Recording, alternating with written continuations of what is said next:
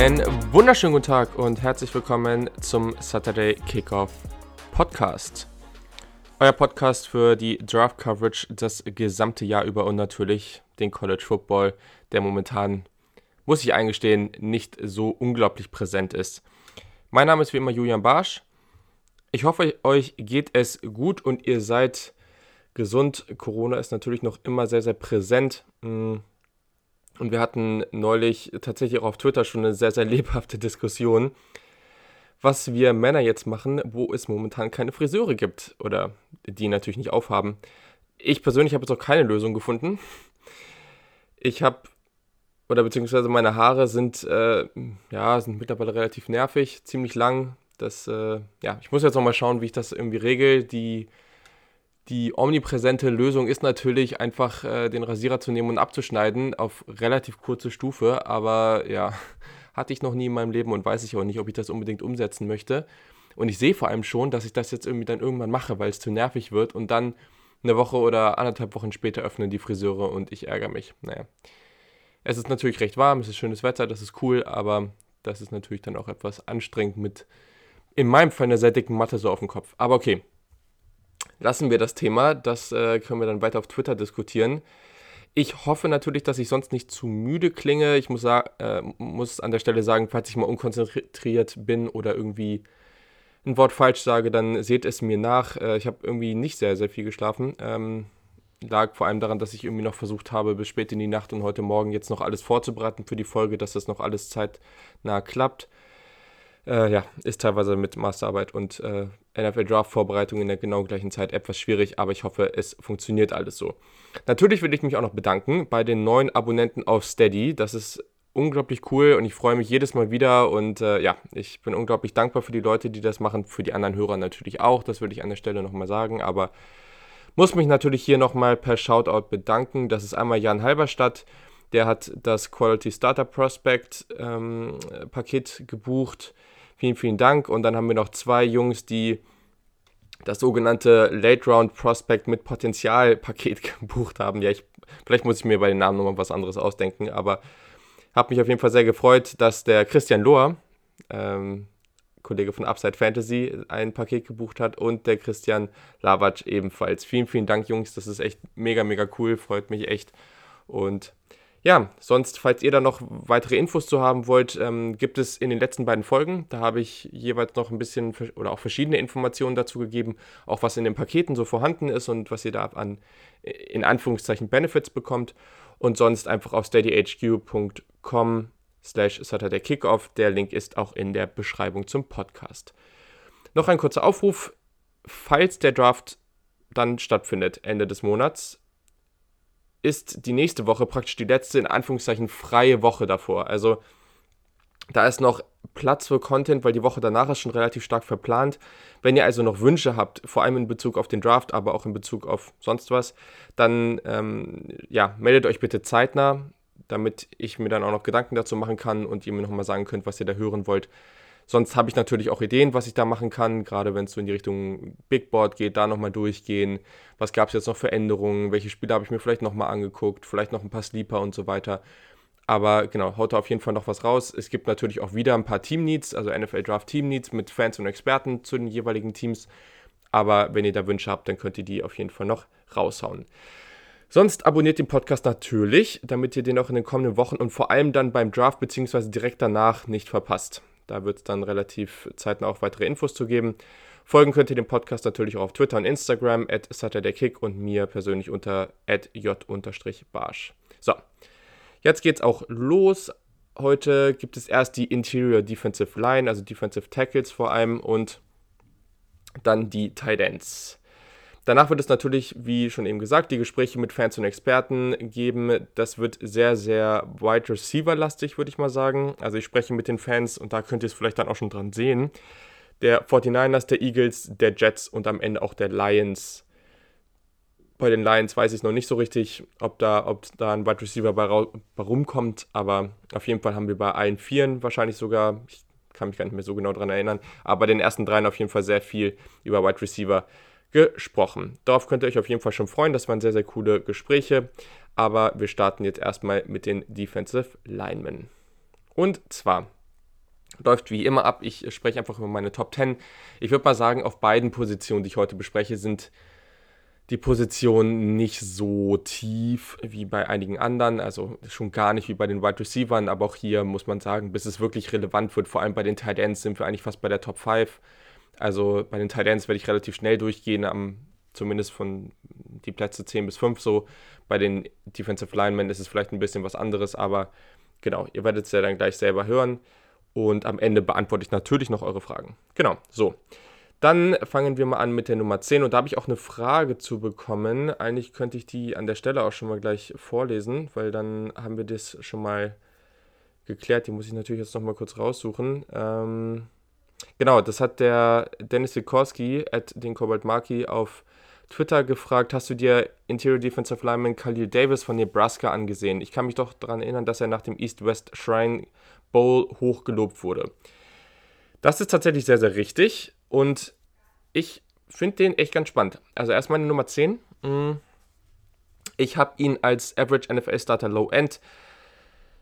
Würde ihn ziehen zwischen, ihr kennt das ja, einfach so eine gewisse Range. Es kommt auch immer auf die Teams an, auf die jeweiligen Needs, auf, die, auf das Scheme, in dem die spielen sollen. Deswegen finde ich es immer schwierig, das so genau festzunageln. Oh, der muss Anfang fünfte Runde gehen. Nein, also ich fände es okay, wenn er ab Anfang fünfte Runde geht und Runde 6 wäre auch noch solide. Der ist ein Ratchet Senior, 23,7 Jahre alt, also schon relativ alt, was natürlich nicht so besonders geil ist. Ähm, hat in 2019, jetzt muss ich gucken, ob ich es richtig lese, 6 Sacks, das ist natürlich ähm, echt, echt gut für so einen Spieler. Der wurde aber auch sehr, sehr unterschiedlich an der Defensive Line aufgestellt. Also vom Körpertyp ist ein ganz, ganz merkwürdiger Spieler, also eine merkwürdige Kombination. Von der Statur, also der ist 6'1 nur groß, wiegt 308 Pfund, relativ kurze Arme, 31,5 also wenn ihr den seht, dann denkt ihr, oh, das ist ein klassischer Nose-Tackle. Das ist so ein richtiger Bär, relativ breit gebaut, relativ klein so, aber dann hat er eine ganz merkwürdige Kombination mit Athletik dazu. Also der ist auch schon relativ agil, das hat mir schon gefallen. Er ist sehr, sehr aktiv, hat einen, natürlich einen tiefen Körperschwerpunkt, ähm, eine solide Awareness, zum, wo, der, wo der Ball dann ist. Ähm, gerade wenn er das Duell gegen den Offensive Lineman gewonnen hat, dann ist der, ist der Break auf den Quarterback auch sehr, sehr gut. Was mich sehr überrascht hat, war gerade, dass wenn er ohne Kontakt im freien Raum rumläuft, also einem Spieler hinterherläuft oder sowas, das war überraschend gut und schnell. Also ich war persönlich etwas überrascht, hätte ich ihm nicht zugetraut. Mhm. Beim Pass Rush. Er hat einen schönen Arm-Over-Move, also einfach so den Arm oben rüberziehen. Allerdings muss er dafür dann auch mit dem Bull Rush schon ein gewisses Leverage vorher kreiert haben und auch in der Vorwärtsbewegung sein. Also das ist, der ist schon in gewissen Maßen limitiert, aber ich sage dann gleich nochmal was dazu. Ähm, er kann durchaus Druck mit seinem Gap-Shooting kreieren, also hat dann auch einen relativ schnellen ersten Schritt und gewinnt dann so auch damit. Also das macht er schon echt gut. Das ist sehr, sehr spaßig teilweise. Bringt er auch überraschend gute Flexibilität für den Frame mit und ja, er gewinnt fast eher mit Movement und Aktivität als mit Kraft. Ja, das fand ich eigentlich ganz cool. Genau, bei seinen Schwächen ist es einfach, dass das Alter natürlich kritisch ist. Die Maße sind nicht ideal. Er ist eher so ein Nose-Tackle-Bild und das spielt er aber nicht wirklich so wenn der Offensive Line Spieler mal die Kontrolle gewinnt über ihn, dann verliert er das Duell eigentlich. Also da hat er eigentlich, da hat er nicht genug Kraft, um da dann rauszukommen. Er nutzt seine Hände zu wenig, ähm, versucht einfach mehr mit der Masse und irgendwie Agilität irgendwie durchzukommen, was dann teilweise auch schwierig ist, wenn er da gegen einen guten Spieler steht. Seine funktionale Stärke ist definitiv nicht da, wo sie sein muss, vor allem bei seiner Körperstatur. Die Hände müssen explosiver und kräftiger werden. Die sind viel zu soft. Also das sind auch so Aspekte, wenn er die zwei, die Stärke und die Hände noch besser hinbekommt. Das würde einen ganz, ganz großen Unterschied für ihn machen. Counter-Moves sind nicht da. Und es ist ganz witzig, wenn er mit dem Frame und dem Gewicht voll aus der Balance und der Körpermitte rausgeht, also wenn er zum Beispiel diesen Speed oder ich sage jetzt mal so einen Burst Rush, also so versucht irgendwie an jemanden vorbeizukommen, dann muss er wirklich so, also er muss sich dann da voll reinlehnen und voll Risiko gehen. Aber wenn er dann einmal die Kontrolle verliert, wenn der Offensive Line Spieler da einmal gut diesen Rap spielt und gut ähm, ihn da ja pusht, sage ich mal, dann ist er halt vollkommen aus dem Play raus. Also dann hat er einfach so eine schlechte Balance und dann ist er mit dieser, mit dieser Statur, ich sag mal, als eher rundlicher Spieler wirklich so schnell raus, da kommt er auch nicht wieder rein ins Play. Also das ist schon ein Problem. Hm.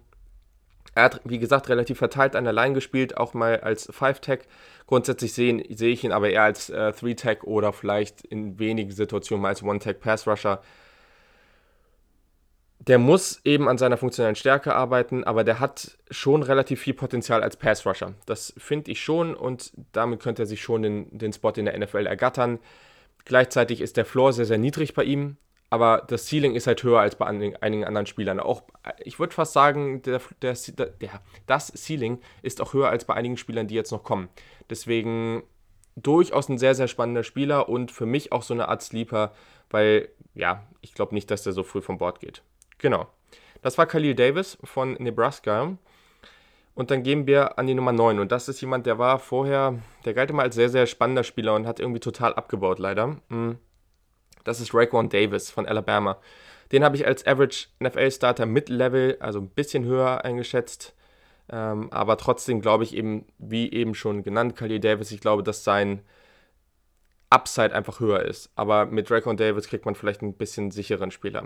Der ist 22,9 Jahre alt, hat, ja, er hat zum Beispiel in seiner Sophomore-Season 7 Sacks gehabt ähm, und, und deutlich besser produziert. In seiner Senior-Saison zum Beispiel nur noch einen, in 2018 nur noch zwei.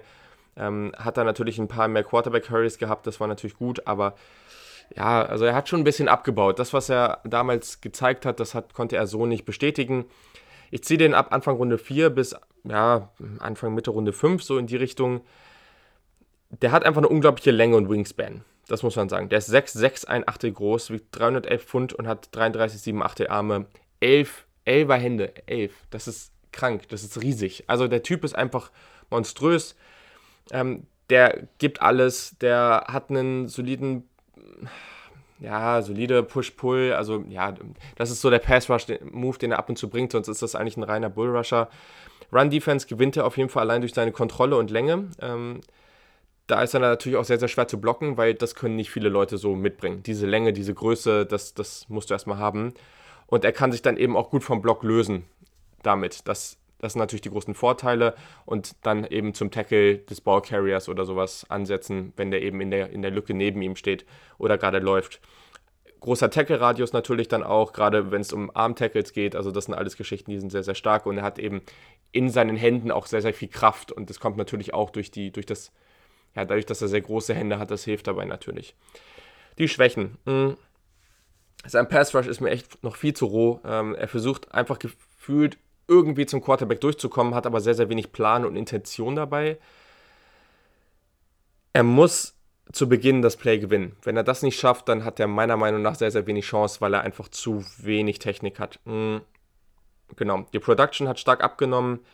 Sein athletisches Profil generell ist okay, aber das deutet für mich nicht auf Upside hin. Also, das ist halt so ein Spieler, der ist, was er ist, der bringt die Länge mit, aber ich sehe nicht, dass er sich noch großartig weiterentwickelt. Der schafft es eben leider nicht re regelmäßig die Pocket zu pushen und das wäre nochmal was. Also, Pocket pushen hören wir heute öfter. Defensive Tackle gewinnen ja oft nicht zwingend beim Pass Rush damit, dass sie Sacks produzieren oder nicht so viele wie Edge Rusher. Es liegt natürlich auch oft daran, dass sie einfach mehr Leute gegen sie stehen haben. Aber wenn du es eben schaffst, mit Kraft oder mit gewissen Moves irgendwie die Pocket kleiner zu machen oder die Pocket zu bewegen, dass der Quarterback eben sich aus seiner natürlichen Wurfbewegung irgendwie wegbewegen muss und sagen, okay, oh, da kommt jetzt Druck, jetzt muss ich hier rüber und kann erst dann irgendwie mit meinem Play in Anführungszeichen weitermachen. Das ist natürlich viel wert, aber das kriegt er auch nicht gut genug hin. Mhm und hat dann mit seiner Größe auch eine relativ schwache Balance. Also sieht man vor allem, wenn er in Space, also im freien Raum ist und sich dann lateral bewegt, ähm, gerät dann bei Kontakt auch teilweise aus der Balance. Also hat mir auch nicht so besonders gut gefallen. Als Spieler für mich ein, äh, ein Three-Tag, hat auch bei Alabama viel die B-Gap verteidigt, also dann eben, ja, glaube, da ist er ganz gut aufgehoben und ähm, ja, ist ein ganz guter Run-Defender, aber eben sein Upside, dadurch, dass er als Pass-Rusher sehr, sehr limitiert ist, ist meiner Meinung nach relativ niedrig. Das war dann also Raekwon Davis von Alabama und wir gehen weiter zu 8. Das ist ein weiterer Spieler von einer sehr, sehr hochklassigen Uni und zwar ist das Devon Hamilton von Ohio State. Der hat ebenfalls Average NFL Starter Mid-Level abbekommen. Also das sind jetzt so ein paar Spieler, die in einer ähnlichen Kategorie sind. Er ist Redshirt Senior gewesen, 23,4 Jahre alt, also auch sehr, sehr alt. Und auch ihn, ich würde ihn so Mitte Runde 4 bis Mitte Runde 5 ziehen. Ich habe den oft ein bisschen höher gesehen, aber bei Ohio State fand ich ihn solide, also da fand ich ihn dann auch teilweise, als war auch in dieser Defensive Line ein wichtiger Spieler, eine wichtige Veteran Presence. Aber jetzt so als Prospect bin ich nicht so warm mit ihm geworden. Also das ist einfach jemand, der hat ganz gute Maße für einen Defensive Tackle, also 33er Arme auch, 6'3, äh, 3 Viertel, das ist gut, 320 ähm, Pfund.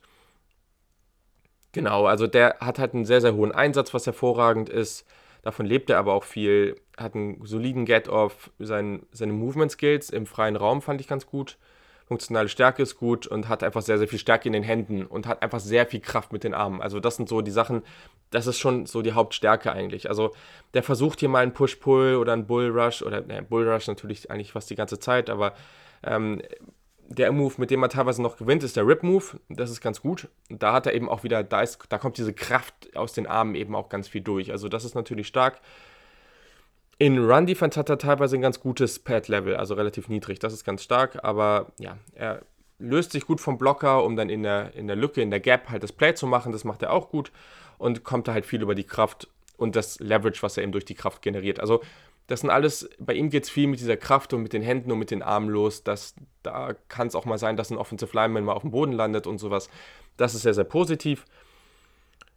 Im Pass Rush ist aber, ja, ist es wieder kritisch. Also der hat da halt ein viel zu hohes Pad-Level und dadurch verliert er ganz, ganz viel Leverage und er kann die Pocket halt auch nicht pushen. Das muss bei seinen Fähigkeiten oder seinen limitierten Pass-Rush-Moves eigentlich schon drin sein. Das muss er schon bringen. Vor allem, er lebt ja auch vom Einsatz und von, von dieser Kraft. Deswegen wäre das eigentlich schön zu sehen. Er hat mir einfach viel, viel zu wenig Plan und Intention, gerade wenn der erste Move nicht funktioniert hat. Und er hat auch relativ wenig Snaps gespielt. Also das sind alles so Geschichten, wo ich mir einfach denke, hm, das Upside ist meiner Meinung nach nicht da. Er ist schon relativ alt. Also ich ziehe den, wie gesagt, ähm, den Devon Hamilton von Ohio State irgendwie so Runde 4, Runde 5. Aber wie früher. Ich glaube, er geht früher, aber ich persönlich würde es nicht machen. Genau. Dann habe ich noch einen Spieler, den ich ebenfalls in der Mid-Level Average NFL Starter Rolle habe und den mochte ich dann aber noch einen Ticken mehr als die anderen Jungs. Und zwar ist das Leki Fotu von Utah. Der ist Senior, der ist 21,8 Jahre alt. Der hat mit dieser Senior Class bei Utah wirklich sehr, sehr viel Gutes gemacht und war dann schon ein durchaus spannender Spieler. Ich würde ihn in einer ähnlichen Range wie die anderen Jungs ziehen, aber grundsätzlich, wenn ich auf mein Board gucke, ich gucke in der Kategorie, die sind alle in der gleichen Kategorie. Das heißt, ich verstehe vollkommen, wenn der eine höher als der andere geht, finde ich vollkommen legitim. Ich persönlich, wenn ich mir jetzt mein Team von von null bauen würde, würde Leki Foto als erstes von diesen drei Talenten ziehen. So. Er hat eine ganz gute Länge. Er ist 6,5, 3 Achte groß, 34 ein Viertel Arme, was hervorragend ist, 330 Pfund. Und man muss sagen, der ist recht schwer ja auch, gute Länge, aber das sieht man ihm nicht, also man sieht ihm nicht, das nicht so krass an. Also er, er, er, trägt diese, dieses Gewicht in Anführungszeichen gut. Also es gibt Spieler, die sind relativ schwer und du siehst ihnen das an, die sind irgendwie, die bewegen sich behäbig und das finde ich bei ihm nicht so offensichtlich. Er bringt natürlich viel Kraft mit. Ähm, Pass Rushing war für ihn bei Utah halt echt nur so eine untergeordnete Rolle. Deswegen ist es natürlich jetzt nicht so ideal. Aber auch hier, es ist definitiv ein Spieler, der eher als sogenannter Pocket Pusher so in er Erscheinung tritt. So. Das macht er im College auch hier und da mal. Das kann man im USC-Spiel zum Beispiel ganz gut sehen. Also, das ist schon jemand, der. Ich sehe jetzt nicht, dass er großartig viele Sacks produziert, aber ich glaube schon, dass der mit seiner Kraft da hier und da mal das ein oder andere Play machen kann. Und er hat natürlich auch einen Arm-Over-Move, das nutzt er mit seiner Größe natürlich, das macht natürlich Sinn. Und hier und da kann man auch mal einen Push-Pull sehen. Im Run-Blocking ist sein Gap-Shooting ziemlich gut. Das gefällt mir, da vor allem auch der erste Schritt. Mit seinem Einsatz, der wirklich sehr, sehr gut ist, kann er einfach auch, er sieht natürlich auf Double Teams, da kann er einfach Offensive Linemen beschäftigen. Das macht er sehr, sehr gut. Es gibt einfach keine Situation gegen ihn, wo der Offensive Lineman sagen kann, jetzt kann ich mich mal ausruhen.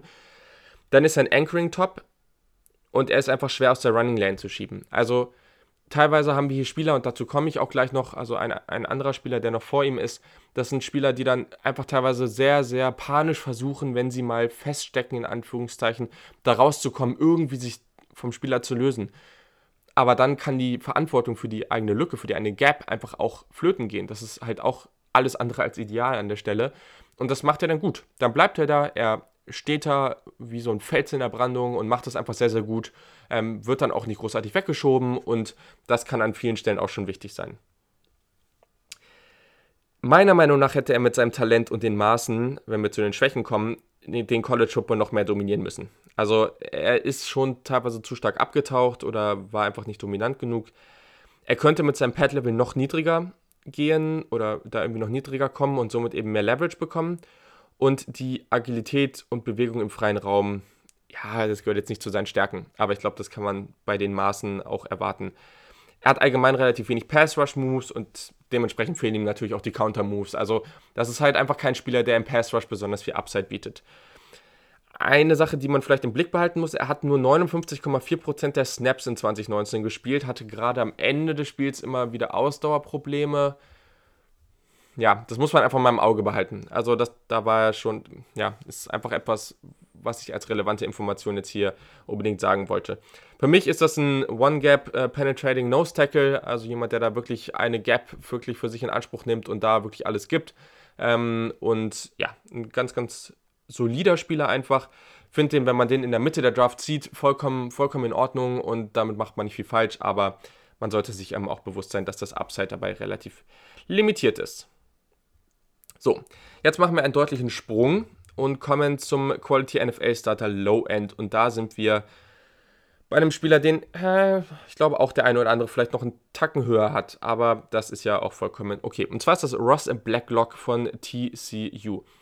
Der ist Ratchet Genius, Ratchet Genius, auch gut, aber er ist eigentlich Ratchet Junior in seinem vierten Jahr, also 21,9 Jahre alt und ein durchaus spannender Spieler, vor allem durch sein athletisches Profil, würde ich sagen. Ich ziehe den ab Ende Runde 2 bis Mitte Runde 3 und der spielt erstens mit sehr, sehr hohem Einsatz, wenn wir zu seinen Stärken kommen, hat einen guten Frame, kann seine Maße dazu nochmal sagen. 6'3, ein Achtel groß, 290 Pfund, 32, 3 Achtel Arme. Das ist voll okay, also hat einfach einen guten Frame, aber jetzt von den Maßen und so ist das jetzt ist okay. Also ist jetzt nichts Besonderes. Hat bei der Athletik einfach einen großen Vorteil. Also hat einen sehr, sehr schnellen Get-Off. Ähm, der spielt kraftvoll, der pusht die Pocket ähm, eigentlich immer ein bisschen. Also oft auch mehr, aber der pusht sie auf jeden Fall immer ein bisschen, weil er einfach diese Kraft hat. Tolle Agilität und auch Movement Skills. Gerade für einen Spieler seiner Größe ist das einfach sehr, sehr gut. Und sehr, sehr starke Hände. Beim Pass Rush, er hat nicht viele Moves, aber der Speed und Power Rush ist für seine Position echt, echt sehr, sehr solide. Also das ist sehr gut. Und bei der Run Defense hat mir vor allem das Block Shedding gefallen. Also ich muss sagen, das ist einfach so ein Typ Spieler, der bringt viel Athletik mit, der bringt viel Tools mit, aber da ist noch nicht so viel, was man jetzt so sagen könnte an Technik, dass er da schon so ausgereift ist. Er wurde relativ viel bei Stunts eingesetzt, ähm, was auch äh, typisch für die TCU-Defense ist und dadurch war seine Win-Rate, also diese Percentage der Plays, die er in Anführungszeichen gewonnen hat nach PFF, nach Pro Football Focus, ähm, war deutlich höher, was man auch immer mit der Information machen will, ob man dann sieht, okay, das macht er ganz gut, so setze ich ihn mehr ein, oder ob man sagt, okay, vielleicht war die Winrate ein bisschen hoch und man muss das für sich ein bisschen, ja, ich sag mal, anpassen in, in, in seinen eigenen Überlegungen. Ich denke, es ist einfach nur eine relevante Information. Teilweise ist mir sein Pad-Level noch zu hoch. Er macht sich dadurch einfach zu einem großen, zu großen Ziel für Blocker. Und wie schon gesagt, er arbeitet einfach viel mit dem Bull Rush, teilweise ein Swim Move, Swim Move, aber das ist einfach alles noch auf einem relativ niedrigen Level und da muss er noch dran arbeiten. Der kann mal als 5-Tag oder One-Tag auflaufen sehe ich jetzt nicht als großes Problem. Einfach dadurch, dass er relativ bullig ist, einen guten Frame hat, gleichzeitig relativ gute Athletik. Aber da fehlt mir einfach noch zu viel. Deswegen einfach ein klarer 3-Tag, einfach mit den Maßen, die er mitbringt, glaube ich, ist das. Ist Ross Blacklot von TCU da ganz gut aufgehoben. So. Dann kommen wir auch schon zur Top 5. Und das ist ein Spieler, den hat zum Beispiel PFF sehr, sehr hoch eingeschätzt. Ich habe Jordan Elliott etwas niedriger. Also ich, ich sehe schon an mein, einigen Plays, was sie meinen, aber so ganz verstanden habe ich es dann auch nicht. Der hat bei Missouri gespielt, hat ähm, ursprünglich mal bei Texas angefangen, war auch ein Five-Star, wenn ich mich jetzt nicht ganz äh, falsch erinnere. Ähm, vielleicht rede ich aber auch gerade Quatsch, aber auf jeden Fall hat er bei Texas angefangen, ähm, dann getransfert zu Missouri. Ähm, Ratchet Junior, ist gerade schwierig das auszusprechen, merkt ihr schon.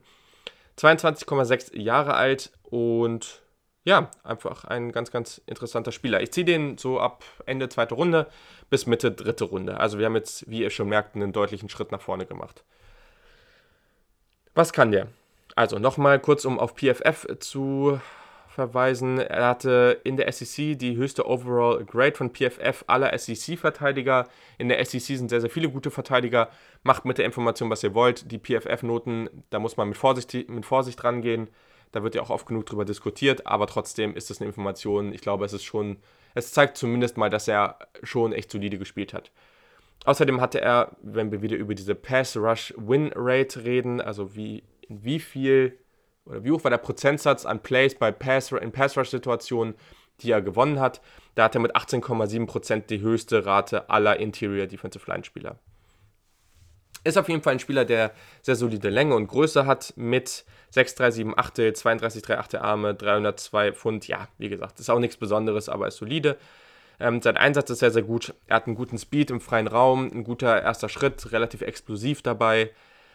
Kann mit dem Bullrush auf jeden Fall die Pocket pushen, ähm, nutzt seine Arm-Extension dabei auch gut, um sich die Blocker vom Leib zu halten. Also das seht ihr relativ häufig bei, bei Defensive Linemen, wenn die einfach so einen Arm nach vorne geschoben haben, um, um da eben praktisch sich den Blocker vom Leib zu halten. Das funktioniert teilweise auch ganz gut, wenn du jemanden hast mit sehr, sehr starken Händen, wenn sie den Spieler so nach vorne wegpushen und dann aber halt nach vorne reißen, so überraschend.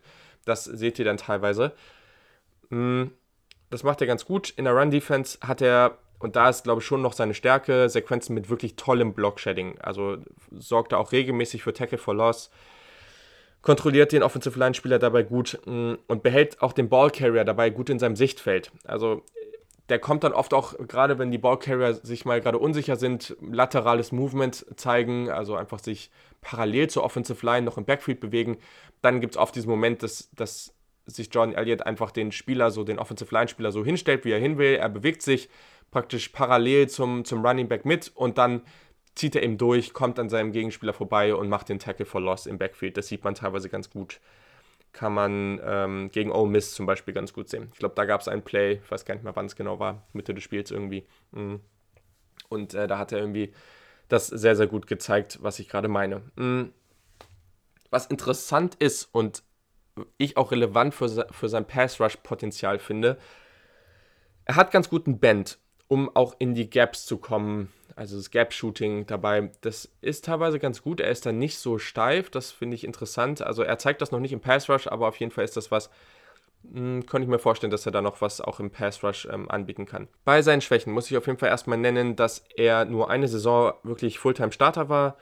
Er muss mit seinem Pad-Level auf jeden Fall niedriger kommen. Ähm, hat beim Kontakt oft keinen Leverage bekommen und wird dann eben wieder hochgedrückt so. Das habe ich eben schon mal gesagt, man wird dadurch ein größeres Target für Blocker, das ist ein Problem und für mich auch das größte Problem bei ihm. Ähm, zu viele Pass-Rush-Snaps, wo er keinen Push bekommt und dann eben auch teilweise vollkommen aus dem Spiel genommen wird. Auch das fand ich, da war ich ein bisschen überrascht, dass er von einigen Seiten einfach als so guter Pass-Rusher dargestellt wurde und für mich waren es zu viele Snaps, zu viele Plays, wo er einfach völlig aus dem Play draußen war. Das Vielleicht gibt es noch das ein oder andere Spiel, was ich nicht gesehen habe und da ist es besser, keine Ahnung, aber mich persönlich hat es gestört. Ähm, die Gap-Kontrolle ist ein Problem und das meine ich eben. Also das, was Leki Foto macht, dieses Anchoring, er bleibt da einfach und, und ist damit zufrieden. Jordan Elliott wird dann panisch und versucht sich irgendwie zu lösen und irgendwie vorbeizukommen und teilweise geht seine Gap-Verantwortung dann einfach flöten und das ist natürlich dann schwierig. Im Idealfall sehe ich den als einen Spieler, der viel isoliert wird. Also ist natürlich in der Interior Defensive Line meist nicht so einfach, aber das wäre schon wichtig, weil von Double Teams kann der ganz schön dominiert werden. Und genau, so ungeduldig habe ich eben schon mal was zu gesagt. Also ich sehe den schon als äh, Three-Tag in der NFL-Rolle. Aber ja, ich, ich, glaube, da ist schon so noch ein gewisses Potenzial als Pass-Rusher da besser zu werden. Ich glaube, viele Experten sehen den auch noch besser als ich in der Pass-Rusher-Rolle. Deswegen glaube ich, ist er schon auch spannend in der zweiten Runde. Also will ich jetzt, will ich jetzt nicht sagen. Genau, Jordan Elliott, Missouri als Quality NFL Starter Low End. Mhm. Kommen wir zum nächsten Spieler. Das ist Neville Gallimore. Auch der ist sehr, sehr spannend. Der hat bei Oklahoma gespielt. Über den, wer den Podcast schon länger hört, habe ich auch schon hier und da mal gesprochen. Quality NFL Starter Mid-Level jetzt hier auch schon. Ähm, Ratchet Senior, 23,3 Jahre alt. Und ja, also hatte nur 4 Sacks in Anführungszeichen jetzt in seiner letzten Saison, aber 24 Quarterback Hurries und hat sich wirklich von Jahr zu Jahr stark verbessert. Das ist sehr, sehr interessant. Den würde ich ab Mitte Runde 2 bis Mitte Runde 3 so in Erwägung ziehen. Und genau, also der war bereits 2018, wie ich fand, interessant und der hat sich aber noch mal ein Stück weiterentwickelt. Und das hat der, der hat sich wirklich stetig weiterentwickelt. Das ist sehr, sehr positiv. Der ist es gibt bei The Athletic, ich glaube von Bruce Feldman, regelmäßig oder jedes Jahr irgendwie diese Liste von Freak-Athleten, also auch so Freak-Typen, die im Weightroom mega ausrasten. Ähm, ist immer ganz witzig und da war Neville Gallimore immer ganz, ganz weit oben. Also das ist einfach so ein Freak-Athlet, so ein richtiger, richtiges Tier. Mhm. Dabei auch noch unglaublich aktiv, ganz, ganz hoher Einsatz, passt natürlich super zusammen. You love to see it. So, ähm, genau, die Athletik, einfach unglaubliche Power. Das ist ein prototypischer Nose-Tackle.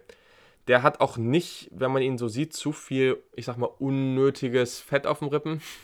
Also 6'2, 304 ähm, von der Größe und Gewicht, 32 Viertel Arme. Der ist jetzt nicht besonders riesig oder irgendwas oder lang, aber der sieht schon relativ athletisch aus, sagen wir es mal so. Ähm, er ist auch für sein Gewicht relativ agil, relativ quick, hat einen schönen Burst, wenn er gerade dann diesen freien Weg zum Quarterback hat. Da hat er dann wirklich einen guten Burst auf den Quarterback. Pass Rush ähm, beschäftigt sich da wirklich regelmäßig mit mehreren Blockern, ist auch äh, wieder so ein Spieler, der nicht einfach mal so aus dem Spiel zu nehmen ist. Also der ist immer aktiv. Mit seiner Stärke brauchst du eigentlich immer fast zwei Leute, um dagegen anzukommen. Sehr, sehr aktive Hände, pusht die Pocket mit seiner Kraft nutzt äh, den Swim-Move, den Spin-Move, mit dem er auch verdammt viel Schaden anrichten kann. Guckt euch mal das Texas-Spiel an, da hat er so einen richtig schönen Sack rausgehauen damit. Super, super Play. Arm over Bull Rush, all so Sachen, die wirklich gut sind. Er penetriert die Gaps wirklich konstant, ist da sehr, sehr aktiv. Er sorgt natürlich relativ selten für Sex, aber ist natürlich auch ein bisschen der Position geschuldet. Forciert den Quarterback aber dann eben so relativ häufig, sich in der Pocket vom Druck wegbewegen zu müssen. Und meiner Meinung nach ist das fast sogar mehr wert, weil wenn ein Spieler das öfter macht, dann hat er öfter Impact auf das Spiel, als wenn du einen Spieler hast, der oft gar nichts reißt und dann teilweise eben dieses Boomplay mit dem Sack hat. Also dann habe ich wahrscheinlich sogar lieber jemanden, der, keine Ahnung, eine gewisse Menge an Hurries jedes Spiel hat, anstatt irgendwie jedes zweite oder dritte Spiel mal ein Sack und am Ende irgendwie acht bis zehn Sacks auflegt. So, genau. Zu seinen Schwächen. Der Tackle-Radius ist nur okay. Also das kommt natürlich auch mit der Länge. Ähm, er ist sehr, sehr aktiv, aber er verbraucht auch viel Energie beim Pass Rush und hat eben wenig effektive Moves, um dann zum Ziel zu kommen. Also man merkt auch, wie er sich extrem abrackert und teilweise, wenn es dann nicht klappt, dann denkt man sich auch so, hm, ist natürlich jetzt viel Energie gewesen für, für sehr, sehr wenig Outcome. Ähm, ja, ist mir einfach so aufgefallen. Der Bullrush ist nicht so gut, wie er sein sollte. Also der muss sein Pad-Level vielleicht noch niedriger bekommen, weil also mit der Kraft muss sein Bullrush eigentlich, der ist schon solide, aber der müsste eigentlich noch, noch viel besser sein. Also hoffe wirklich, dass da noch was kommt. Und teilweise nimmt er den Kopf runter, was ein Problem ist. Also dann verliert er eben den, den Sichtkontakt zum Ballcarrier oder zum Quarterback. Und wenn der Quarterback dann aus der Pocket rausläuft, bekommt er das teilweise nicht mit oder so. Das sieht man öfter bei Spielern, dass sie ihm dann so den Kopf runternehmen und einfach mit dem mit der Kopf durch die Wand praktisch ähm, mit dem Kopf durch die Wand. Also das ist natürlich etwas, das sollte man nochmal im Auge behalten. Also ganz klarer One-Gap-Nose-Tackle für mich, ähm, der da einfach wirklich in die Gaps schießen kann und richtig, richtig disrupten kann. Finde ich spannend. Also Neville Gallimore, den ziehe ich in der ja, Mitte, Ende zweite Runde, glaube ich, kann man den schon echt gut ziehen. Ähm, Anfang dritte ist aber auch noch vollkommen okay. Also, damit kommen wir zu vier. Das ist ein Spieler, den mag ich seit geraumer Zeit echt gerne. Also hat bei Texas A&M mir schon immer ganz gut gefallen. Habe immer mal wieder auf ihn und natürlich den Quarterback Kellen Mond geachtet, einfach weil das so die beiden Spieler waren, die ich da irgendwie ganz spannend finde. Und da sprechen wir über Justin Marubike. Der hat bei Texas AM, so, nicht TCU, Texas AM gespielt, ist ein Ratchet Senior und ist 22,5 Jahre alt. In den letzten beiden Jahren hat er 8 und 6 Sacks, das ist auf jeden Fall schon mal ganz positiv. 25 und 26 Quarterback Hurries, auch das ist, äh, wie ich finde, ganz positiv. Ziehen tue ich den ab Mitte Runde 2 bis Anfang Runde 3. Also, was kann der? Er spielt mit wirklich gutem Einsatz, er hat gute Maße und viel, viel Power. Das ist auf jeden Fall positiv. Er ist 6,258 groß, 293 Pfund, 33,5 Arme. Das ist natürlich schön zu sehen. Er zeigt schon sehr gute Balance beim Kontakt. Also er kann auch erst beim ersten Push mal einen starken, beim ersten Kontakt einen starken Push nach hinten bekommen. Keine Ahnung, Double Team kommt und pusht ihn einfach mal zurück, aber er fällt dann halt nicht gleich um, sondern er kann dann wirklich, hat diese Balance und die Kontaktbalance, ähm, um dann wirklich auch nochmal stehen zu bleiben und nochmal so zurückzugehen. Das finde ich sehr, sehr schön. Tiefer Körperschwerpunkt, guter Burst. Er schießt aus seinem Stand am Anfang, also beim Get-Off, beim Snap, wirklich schießt er da raus. Wirklich sehr, sehr positiv. Passblock hat einen Pull-Rip-Move, der mir gefallen hat. Der kann auch mal, zum Beispiel gegen Ole Miss hat man das gesehen, der kann da auch mal durchaus ein Spiel übernehmen. Mm. Und auch hier wieder die Sack-Zahlen sind okay, aber der hat einfach eher Impact durch Quarterback Hurries als durch Sacks. Aber wie gesagt, für mich, ich finde das nicht besonders negativ. Run-Block, er kann solide den Edge setten. Also auch hier, man kann das natürlich ähm, in beide Richtungen sehen, bei den Offensive Linemen als auch bei den Defensive Linemen. Aber genau, also er kann auch solide den Edge setten, also wenn er da mal außen spielt, ähm, in der Five-Tag-Rolle zum Beispiel. Ähm, auch wenn ich ihn eher so als Typ 3-Tag sehe. Ähm, er kann, hat einen guten Anchor in der Mitte, den er da setzen kann kann die Blocker teilweise mit einem guten ersten Push auch zur Seite schieben. Also teilweise wirklich, dass er sie dann so zur Seite pusht und dann den freien Raum auf dem Ballcarrier hat oder den freien Tackle hat. Das sieht man schon ab und zu. Und er kann mit seinem Burst auch toll in die Gaps schießen. Der bringt durchaus Potenzial als Run-Verteidiger mit, aber eben auch als Pass-Rusher. Das muss man bei ihm ganz klar sagen. Also er ist sicherlich vom Spielertyp die meisten, die ihn sehen, denken wahrscheinlich schon eher an den Pass, äh, an den, an den Run-Verteidiger, aber ich finde den als Pass Rusher schon auch interessant und deswegen habe ich ihn auch hier, wo ich ihn habe. Genau, beim Tackling begräbt er in Anführungszeichen den Ballcarrier im Backfield geradezu unter sich und das ist natürlich auch ganz spannend weil, oder cool, weil Ball, der Ballcarrier hat praktisch keine Chance. Kommen wir zu den Schwächen. Er hatte eine gute Saison 2018, konnte sich 2019 dann aber nicht so weiterentwickeln. Also es war ein Spieler, auf den hatte ich viel geachtet und habe wirklich gedacht, okay, da kann wirklich ein großer nächster Schritt kommen. Hat er nicht gemacht. Der Burst ist gut, aber allgemein ist er vom Profil, vom athletischen Profil schon eher der Runblocker. Und das, also ich habe eben gesagt, der hat Potenzial als Pass-Rusher, aber es gibt schon auch diese Defensive Tackle, die auch gutes Gewicht mitbringen, aber die einfach sehr, sehr drahtig sind so. Und äh, zu einem gewissen Level ist er das, aber gleichzeitig ist er einfach nicht, er hat nicht dieses agile pa Defensive Tackle Pass Rusher Profil. Deswegen würde ich immer sagen, ist das ein Spieler, der Pass Rush Potenzial mitbringt, der da seinen Impact haben wird, der das gut macht, aber der nie so auf das ganz hohe Level kommt. Sonst würde ich ihn natürlich auch nochmal ein Stückchen höher ziehen. Genau. Außerdem fehlt der Closing Speed und er wird noch zu oft von seinen Kontrahenten beim Block kontrolliert. Ähm, für diese Situation würde ich gerne noch den einen oder anderen Counter-Move sehen. Genau, er hat am meisten 3-Tag gespielt, da würde ich ihn auch sehen. Das ist Justin Madubike von Texas AM. Quality NFL Starter mit Level, den man so, den ich so ab Mitte Runde 2 ziehen würde. So, das war schon der Spieler 3. Also, wir haben jetzt nur noch ähm, dementsprechend, also Madubika habe ich sicherlich ein bisschen höher als viele andere. Ähm, Finde den aber okay und man sieht, das ist so eine durchschnittliche Defensive Tackle Class. Also, wir haben jetzt hier zwei ganz klare Spieler in der Spitze. Wir haben solide Spieler für Runden 2, 3, 4. Nicht zu viele. Also, wenn, wenn man einen haben will, dann muss man irgendwie ab Runde 2 dann schon auch gucken, wer noch auf dem Board ist aber es ist auch eine solide Klasse. So. Kommen wir zum zweiten Spieler auf meinem Board. Und den haben viele als ersten Spieler und den haben viele auch deutlich höher als ich. Ich hab's einfach, ich, ich finde den schon gut, aber ich habe es einfach nicht ganz so gesehen. Und zwar ist das Derek Brown von Auburn. Den habe ich als Quality NFL Starter High End. Ein Senior, 22,1 Jahre alt. Genau, also. Ziehen würde ich den, ich finde das okay, wenn der ab Ende Runde 1 gezogen wird. Ich würde den eher Runde 2 ziehen. Ich weiß, dass viele den eigentlich Top 10 haben, dass der unglaublich gehypt wird. Ich persönlich würde es nicht machen, aber ich finde es auch nicht schlimm, wenn das passiert. Also, aber für mich persönlich ist er da nicht. Er hat eine tolle Armlänge, kann man auch mal kurz seine Werte sagen: 6,4, 5 Achtel, 326 Pfund, 34 ein Viertel Arme. Also, das muss man einfach sagen. Die, die Maße, die er mitbringt, sind natürlich sensationell. Ganz, ganz toll. Also, bei der Athletik, der, der bewegt sich relativ gut in Space, das ist sehr, sehr schön. Er hat einen guten, tiefen Körperschwerpunkt, seine Snap-Awareness und dadurch der schnelle Get-Off. Also, das ist niemand, der so extrem durch die Athletik rausschießt, aber der hat einfach eine gute Awareness dafür, wann der Snap kommt und schießt dann eben schnell raus.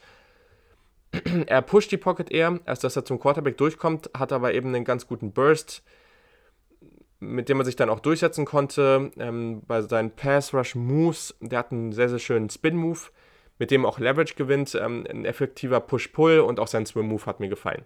Mhm.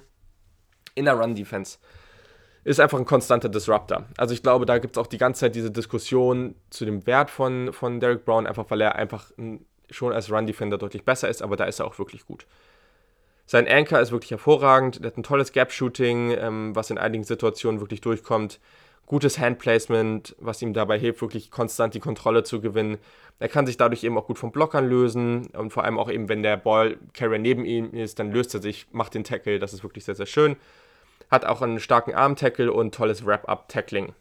Zu seinen Schwächen. Er wurde gegen Alabama zum Beispiel, gerade im Run-Game, lange, lange Zeit aus dem Spiel genommen. Das hat mir nicht so gefallen. Also ganz, ganz wichtig, das war nicht das ganze Spiel so. Der hat auch irgendwann noch gute Plays in dem Spiel. Also wenn ihr das Spiel jetzt anguckt und sagt, was ist da, da ist doch irgendwie ein krasses Play, hatte er. Aber er wurde zu viel aus dem, Play, aus dem Spiel genommen und hat einfach zu viele Plays, wo der, wo der Ballcarrier einfach direkt an ihm vorbeirennt. Das fand ich schon kritisch. Ähm, äh, gerade allgemein mo mochte ich seine Konstanz gegen gute Konkurrenz einfach nicht so. Außerdem teilweise explosive Plays im Pass Rush hat er, aber auch hier wird er einfach zu, in zu vielen Plays aus dem Spiel genommen. Das hat mich einfach überrascht. Also gerade im Vergleich zum ersten Spieler, der einfach gefühlt konstant einfach für Chaos sorgt, hat er das einfach nicht gemacht. Und da war der Abfall für mich relativ hoch. Und deswegen habe ich ihn in der 3-Tag-Rolle natürlich auch. Also das wird er gut machen, aber jetzt ziehe ich ihn eben frühestens Ende Runde 1, aber eher Runde 2. So. Hm. Und genau, ich glaube, das ist auch der größte Punkt zum ersten Spieler als Vergleich schon mal vorab. Ähm, ich sehe da einfach weniger Upside, ich sehe weniger Snaps, wo er wirklich für, für wirklich Impact sorgt. Und deswegen, ich glaube, für viele sind die auf einer Höhe. Für mich ist Javon Kinlaw von South Carolina ganz, ganz, ganz, ganz klar die Nummer 1 in dieser Klasse. Hm. Ich habe ihn sogar auf dem All-Pro Mid-Level ähm, in dieser Kategorie eingeordnet. Also das ist für mich momentan, oder was heißt momentan? Wenn sich jetzt nicht noch großartig was ändert, vielleicht ändert sich hier und da noch was, aber ist das für mich ein Top 5 bis Top 10 Spieler in dieser Klasse. Javon Kinlaw, wer ist das? Der spielt für South Carolina, war Senior, 22,6 Jahre alt beim Draft. Genau. Im letzten Jahr hatte er 26 Quarterback Carries, 7 Sacks, 7 Quarterback Hits. Hm, war auch relativ viel in der B-Gap äh, zu finden, aber hat auch über 200 Snaps in der A-Gap.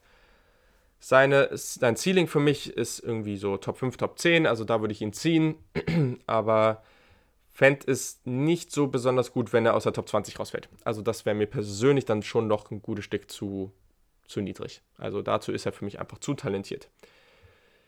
Nach PFF hat er mit 18,1% die zweitbeste Pass Rush Win Rate. Also habe ich bei Jordan Elliott eben schon mal gesagt, der hat mit 18,7 die beste. Javon Kindler bringt absurde Länge mit. Der, hat, der ist 6'5, 1,8 groß, 324 Pfund, 34,7 8 Arme, 10,5 Hände. Das ist wirklich, wirklich stark. Sehr, sehr gut. Und der, also der ist halt auch relativ schwer, relativ lang und der sieht aber auch relativ athletisch aus und bewegt sich auch athletisch. Und das ist natürlich was, wenn du irgendwie auch relativ schwer bist, dieses Gewicht hast, um Leute wegzuschieben, aber trotzdem eben athletisch bist und auch das, das gesamte Paket stimmte einfach. Er hat einen tollen Burst. Er bewegt sich wirklich gut für seine Größe und das Gewicht. Hm.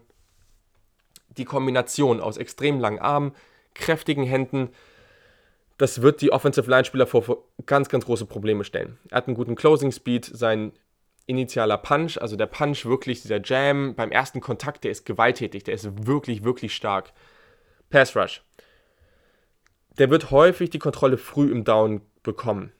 Und mit seinem Burst und der Stärke in den Händen, dann kann er dann eben praktisch für Chaos sorgen. Also dadurch, dass er so lang ist, bekommst du eben schnell und einfacher die Kontrolle, weil der Offensive Lineman, der vor dir steht, einfach nicht, gerade die Interior Offensive Linemen, die oft nicht so lang sind, die sind dann oft halt im Nachteil, gerade bei der Armlänge.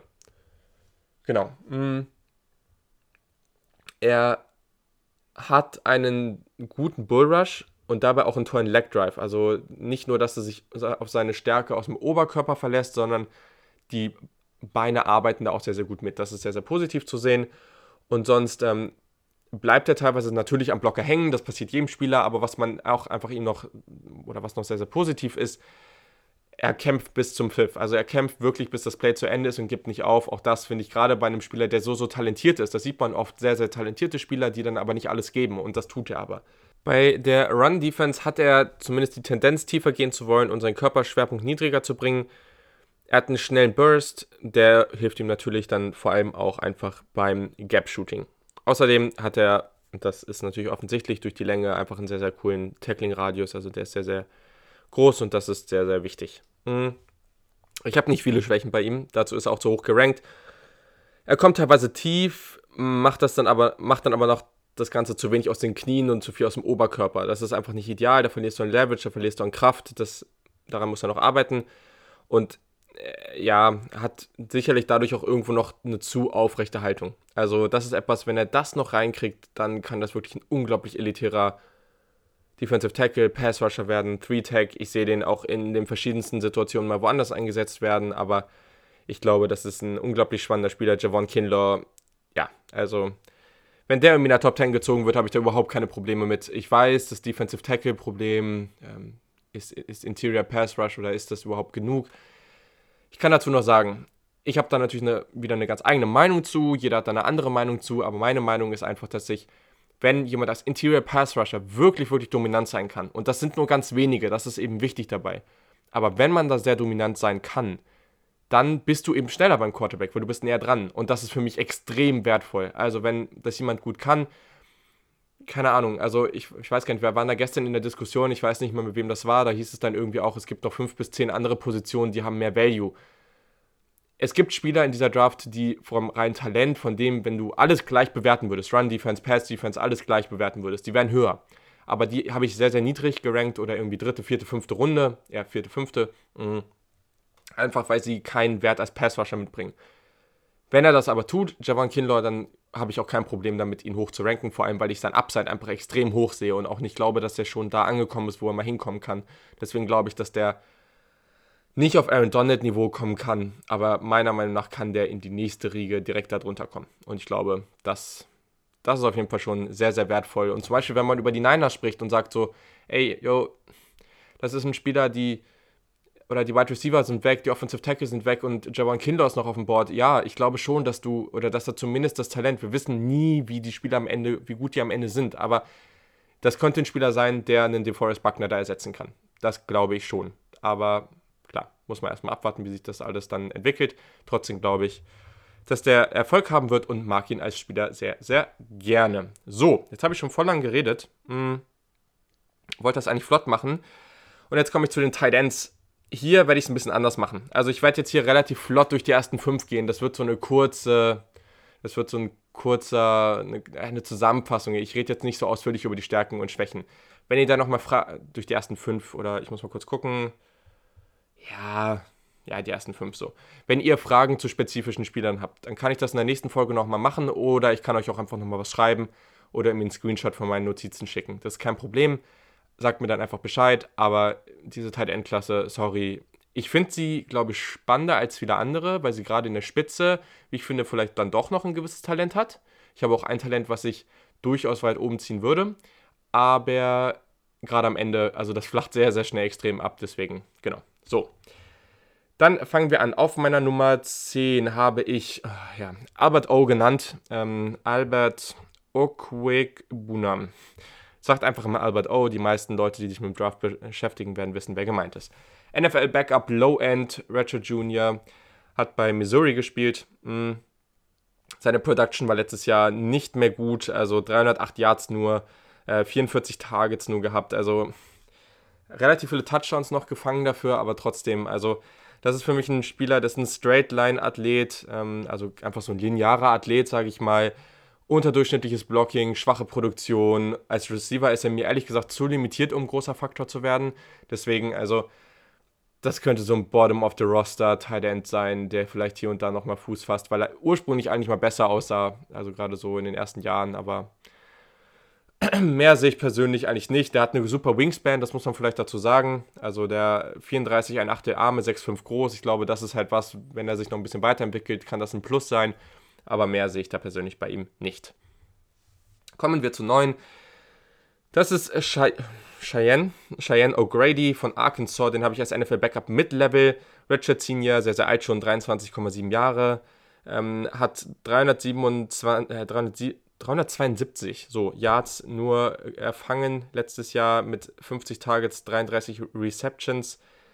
Den ziehe ich so ab Ende Runde 5 bis Runde 7, finde ich alles legitim. Bei Albert Orr habe ich es gar nicht gesagt, ich glaube Runde 6 bis 7 oder so in die Richtung, vielleicht sogar später. Äh, O'Grady ist sicherlich ein Faktor, dass er schon mehrfach suspendiert wurde. Das habe ich hier natürlich jetzt nicht mit einbezogen, aber ist vielleicht wichtig zu wissen. ist ein athletisch limitierter Tight End mit durchaus soliden Routen und auch guten Händen. Also das macht er schon ganz gut, aber er ist athletisch einfach sehr, sehr limitiert.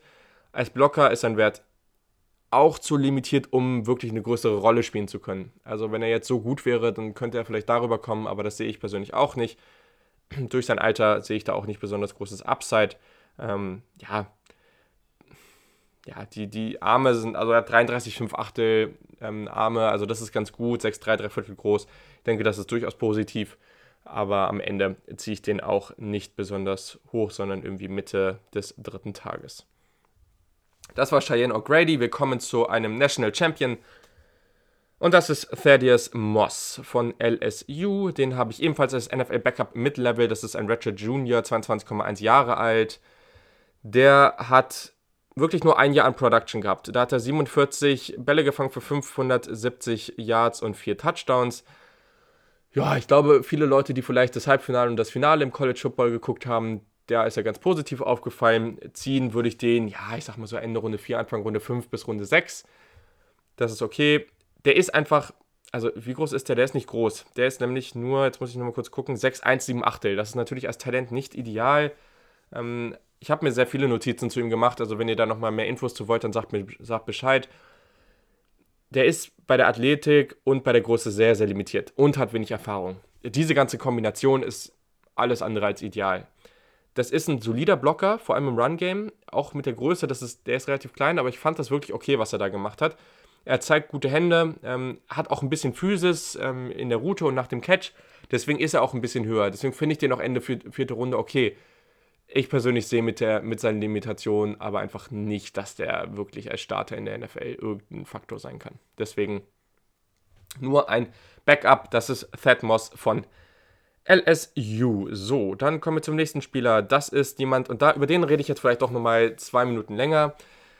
Das ist vielleicht so ein bisschen mein Sleeper-Kandidat. Es wurden ja auch irgendwie auch nach Sleepern gefragt. Das ist hier mein Sleeper-Kandidat bei den Titans. Und man merkt, ich mag die Small School Projects hier vielleicht auch ganz gerne, Prospects hier vielleicht ganz gerne.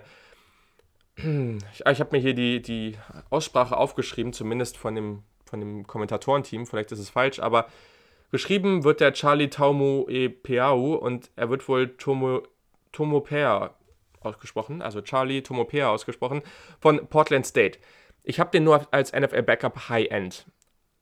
Ich persönlich sehe aber, dass der noch ein gewisses, also der hat mehr Upside als die anderen. Also ich finde, man konnte ihn mit gewissen Faktoren, die da jetzt mit reinspielen, nicht höher ranken. Aber am Ende wird es mich nicht überraschen, wenn er zumindest eine solide Rolle in der NFL hat. Mhm. Letztes Jahr bei Portland State 474 Yards, 53 Targets, 38 Receptions. Ich ziehe den ab Ende Runde 4 bis Ende Runde 5. Für mich einfach ein Upside-Pick. Der hat lange kein Talent bei Receiver gespielt. Das ging erst so Junior, Senior Jahr in der Highschool los. Der ist nicht besonders groß, aber dafür relativ breit. Und man unterschätzt seine Athletik. Man denkt sich, oh, der ist nicht so groß, hm, Portland State, irgendwie nicht mal Division One, okay. Aber der ist relativ athletisch. Vor allem nach dem Catch. Also da hat er ein paar Plays, das müsst ihr euch mal reinziehen. Das war wirklich, wirklich gut. Ähm, ich, ich meine, das war gegen UC Davis oder NAU. Ich bin mir gerade nicht so ganz sicher. Müsst ihr mal reingucken. Aber da hat er ein paar wirklich, wirklich coole Plays. Da geht er wirklich da durch äh, mit viel Kontakt. Ähm, auch guter Speed. Also, also das was muss ich hier nochmal auf die Athletik gucken, der beim 40 Yard Dash war das nur eine 4,75, aber der bewegt sich besser als sein Gewicht und der bewegt sich besser als dieser 40 Yard Dash. Der ist, keine Ahnung, also ich finde den wirklich spannend. Der hat auch dann beim, beim Run after Catch auch hier und da mal wirklich mit einem Juke jemand aussteigen lassen, also mit so einer Täuschung, wirklich mit so einem Jump Cut und so. Ich war total überrascht, hätte ich überhaupt nicht gesehen. Ähm, kann auch mal physisch wirklich durch den Tackle durch, also das war wirklich, wirklich gut. Natürlich war das gegen schwächere Konkurrenz, das müssen wir natürlich sehen, aber ich hätte das nicht von ihm erwartet und ich glaube, wenn er da noch ein bisschen Entwicklungszeit bekommt, könnte das jemand sein, der irgendwann auch mit dem gewissen Upside da eine Rolle spielen kann. Wie gesagt, er ist relativ roh, er ist in der Größe limitiert. Ich sehe in ihm ein Projekt mit Upside als wirklich solider Receiving Talent. Ich glaube, das beschreibt ihn ganz gut. Genau, das ist Charlie Tomopea von Portland State. Und damit kommen wir zu Cole Kemet von Notre Dame. Der ist die 6 auf meiner Liste.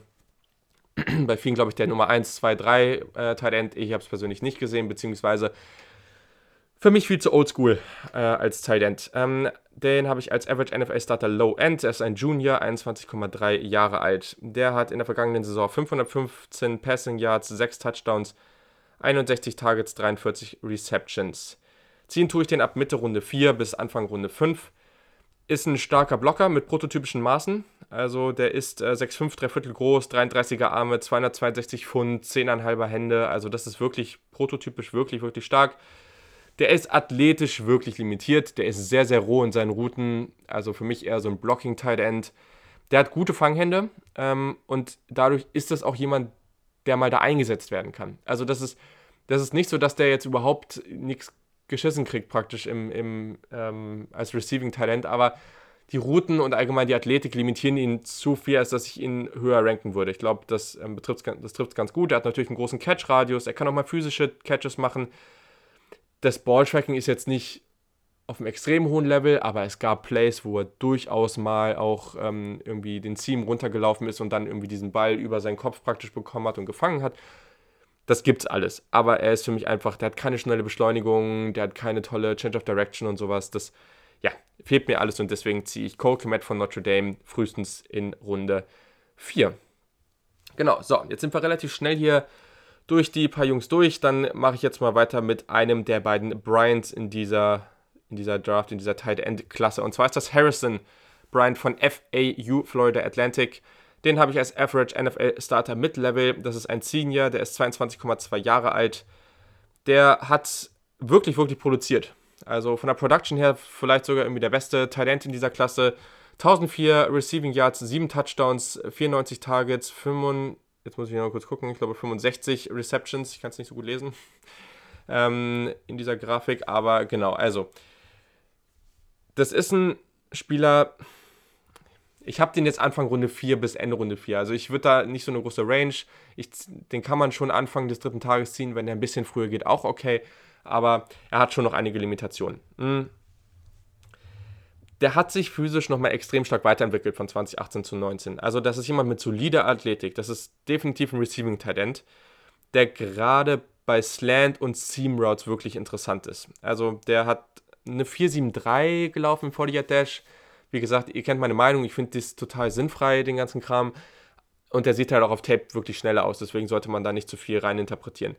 6, 4, 3 Viertel groß, 30, 5, 8 der Arme ist jetzt nicht besonders berauschend, aber die Größe an sich ist schon mal gut. Genau, also ich kann noch mal kurz was zum Receiving sein. Da ist der vielseitig aufstellbar. Der war eigentlich überall mal aufgestellt, auch outside teilweise. Ähm, natürlich war die Konkurrenz nicht besonders gut, aber er zeigt wirklich tolle Hand-Usage und Fußarbeit gegen Press. Das war schon mal ganz positiv. Und er bringt auch eine gewisse Suddenness, also diese in den Routen, so dieses, diese Stop and Go, so dass man wirklich mal so den Spieler wirklich, den, den Cornerback oder den Defensive Back wirklich mal ja dazu anhält, wirklich, okay, jetzt muss ich kurz nachdenken, was macht der da gerade? Weil nicht einfach nur runde Routen gelaufen werden, sondern auch mal so eine Stoppfähigkeit drin ist, so nenne ich es jetzt mal. Ähm, er kommt natürlich eher durch flüssige Cuts, in denen er nicht viel Speed verliert, aber gleichzeitig kann er das auch mal, er kann auch mal eine gewisse Stop-Fähigkeit einbringen, genau. Das Ball-Tracking ist gut. Das zeigt er vor allem in der Red Zone. Also, das ist wirklich schön, was er da teilweise für Catches dabei hat.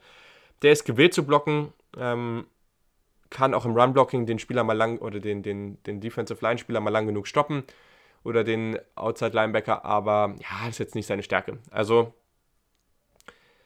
die funktionale Stärke ist, glaube ich, bei ihm das größte Problem. Der ist halt eher ein Receiver, als dass er ein Blocker ist und da muss er noch dran arbeiten.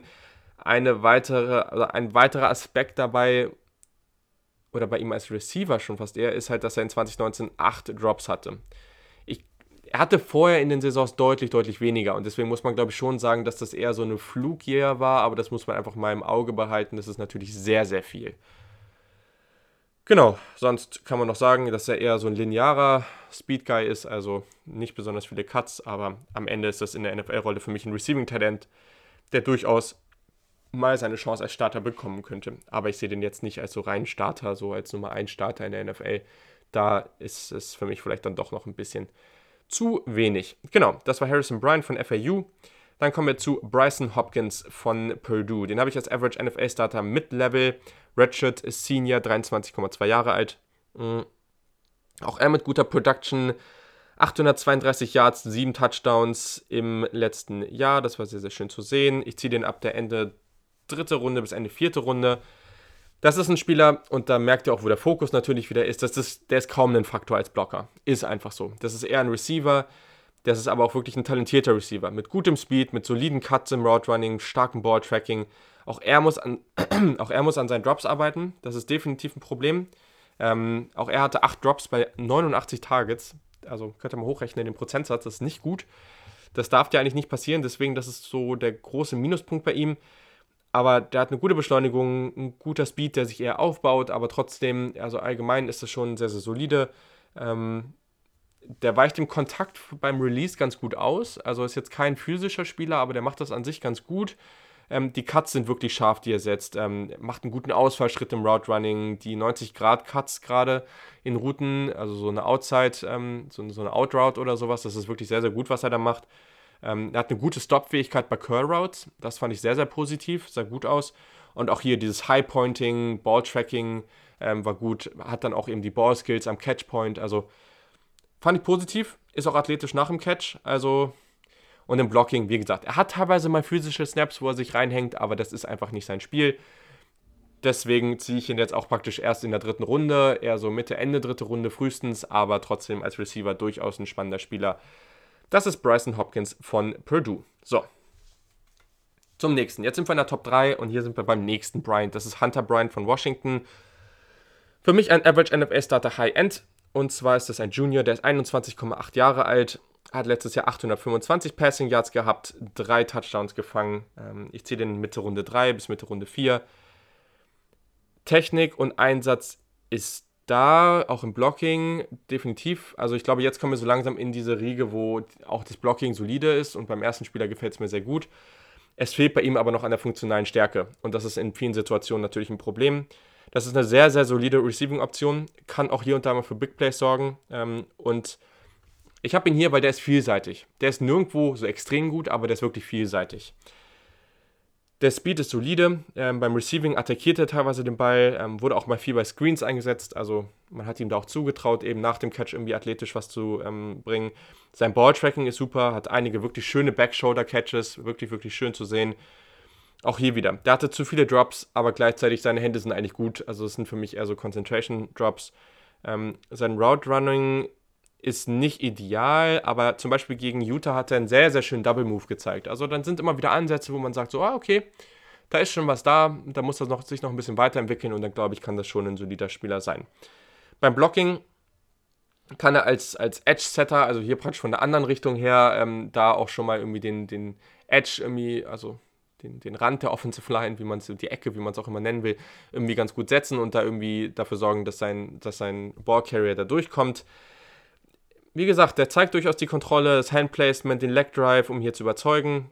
Gefällt mir an sich. Äh, guter Blocker bei Screens und er bekommt auch einen ganz guten Push und Einsatz im ersten Kontakt.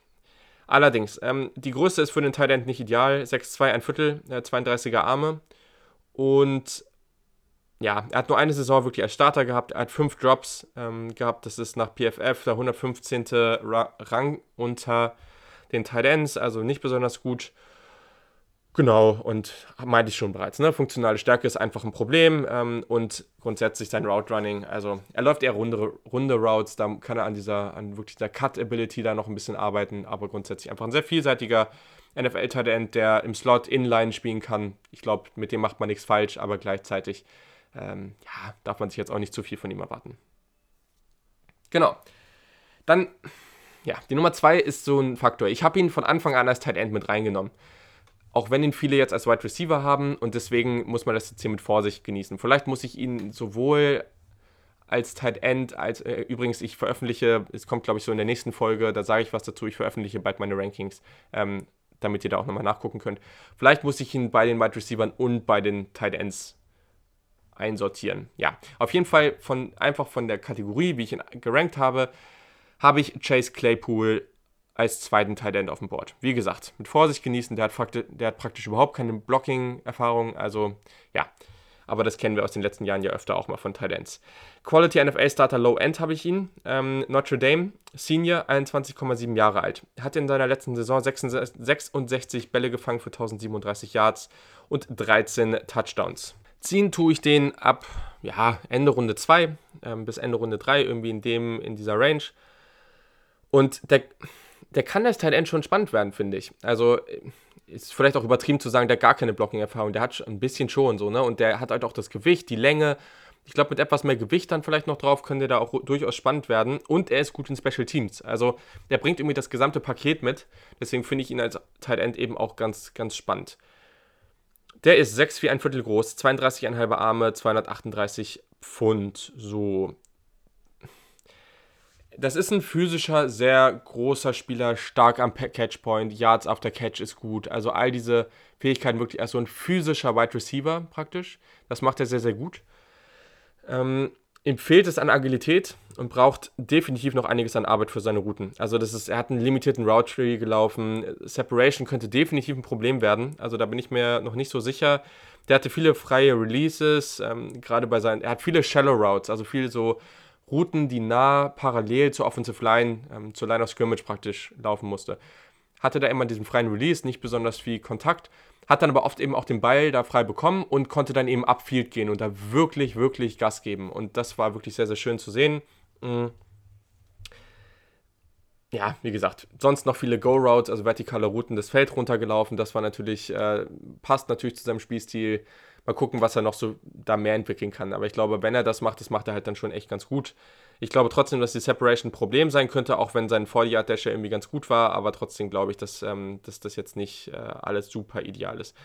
Im Receiving ist natürlich toll, weil er so ein prototypischer Receiver ist, weil er einen riesigen Catch-Radius hat, weil er Bälle ohne Probleme außerhalb seines Frames fängt. All das ist natürlich cool und dann eben danach auch noch, also nach dem Catch auch noch spannend ist. Also ich glaube, Chase Claypool ist auf jeden Fall ein sehr, sehr interessanter Spieler wenn man den im Kader hat, dann sollte man am besten noch ein paar gute Route Runner auf der anderen Seite oder im Slot haben. Ich glaube, das ist auch nochmal ganz wichtig.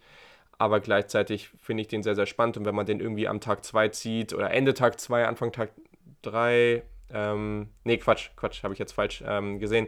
Nee, nee, ähm, so Mitte Tag 2, Ende Tag 3 zieht, dann finde ich den auf jeden Fall schon, schon ganz spannend. Und dann sollte Chase Claypool von Notre Dame durchaus eine interessante Option sein. So, die, die aufgepasst haben oder sich mit der Talentklasse auskennen, denken, entweder habe ich jemanden rausgelassen oder relativ hoch und ich habe Adam Troutman relativ hoch. Adam Troutman ist wieder, oder ist so vielleicht das andere Small School Prospect, der hat bei Dayton gespielt, ähm, relativ kleine Uni.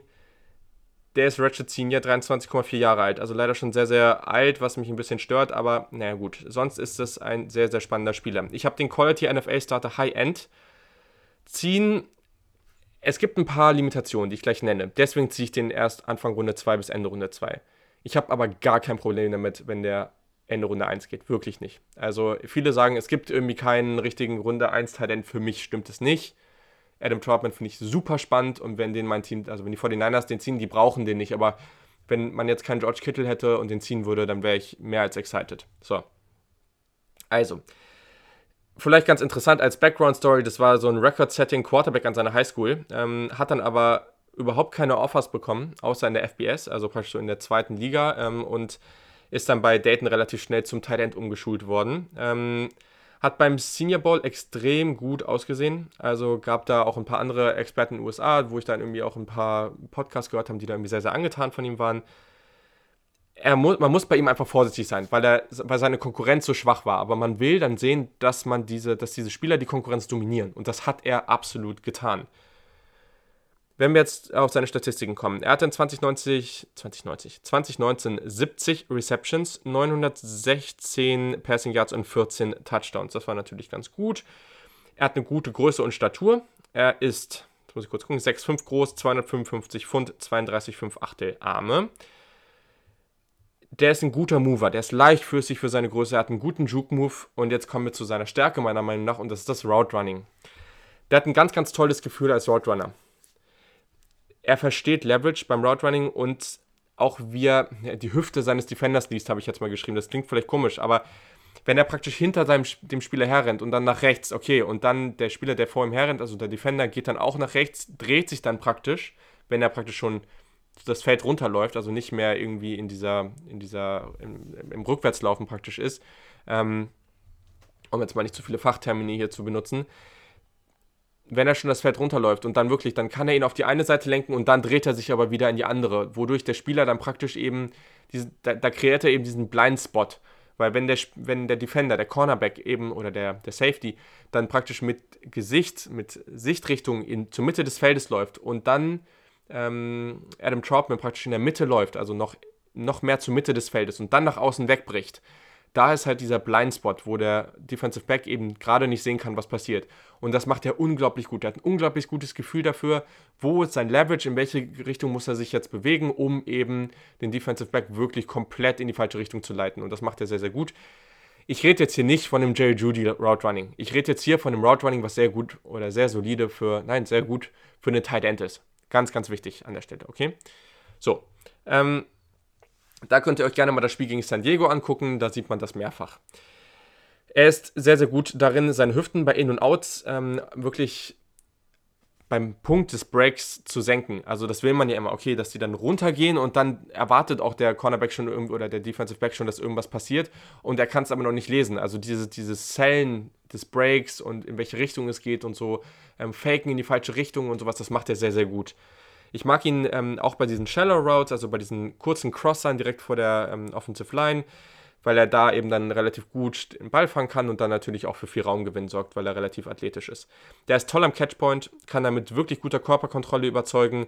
Er hat auch einige wirklich starke Contested Jump Balls in der Endzone, also das Balltracking war da super, so im nach hinten fallen in der hinteren Ecke der, der Endzone, wirklich stark. Der ist auch teilweise mal physisch gegen Press Coverage. Sicherlich kann er da sich noch entwickeln. Das ist alles noch nicht ideal, aber er hat auf jeden Fall Snaps gezeigt, wo er das ganz gut macht. Der kann physisch in der Route sein. Und nach PFF hat er nur zwei Drops bei 78 fangbaren Bällen gehabt. Und das ist im Vergleich zu vielen anderen Jungs, über die ich gerade eben gesprochen habe, sehr, sehr positiv. Genau. Kommen wir zum Blocking der hat eine gewisse Aggressivität im Blocking. Man merkt ihm an, dass er gerne blockt und das hat er in dem Interview auch mal gesagt, dass er das sehr, sehr gerne macht. Also ähm, der blockt bis zum Ende des Plays, der drückt seine Kontrahenten auch gerne mal das Spielfeld runter, der hält seine Blocks auch inside teilweise, verkauft auch so einen Slip-Block, also dass er praktisch so antäuscht zu blocken, dann rausgeht und den Ball fängt, das verkauft er gut. Ganz, ganz wichtig dabei. Natürlich hat er nur FBS gespielt. Das heißt, zu blocken ist da einfacher. Wenn du den jetzt in die SEC stellst, dann ist das eine andere Geschichte. Keine Frage. Trotzdem ist das ein Willing Blocker. Der hat mir gefallen bei dem, was er macht. Der hat aggressiv geblockt. Das ist was, was man gerne sieht bei so einem Spieler. Das wird jetzt nicht der Blocking-Tight End schlechthin, aber das muss er auch nicht sein, weil dazu ist er als Receiver meiner Meinung nach viel zu stark. Genau, sonst äh, habe ich mir zum Release ähm, noch geschrieben, dass er sich da eben relativ stark auf seine äh, Athletik verlassen konnte. Das ist natürlich dann in der NFL sicherlich ein Problem, da muss er noch dran arbeiten und er muss eben noch an seinen Füßen arbeiten. Aber ich glaube, also ich zumindest sehe da großes Potenzial auch an der Fußarbeit. Einfach habe ich ja schon gesagt, er ist relativ agil, relativ schnell, dass man damit was anfangen kann.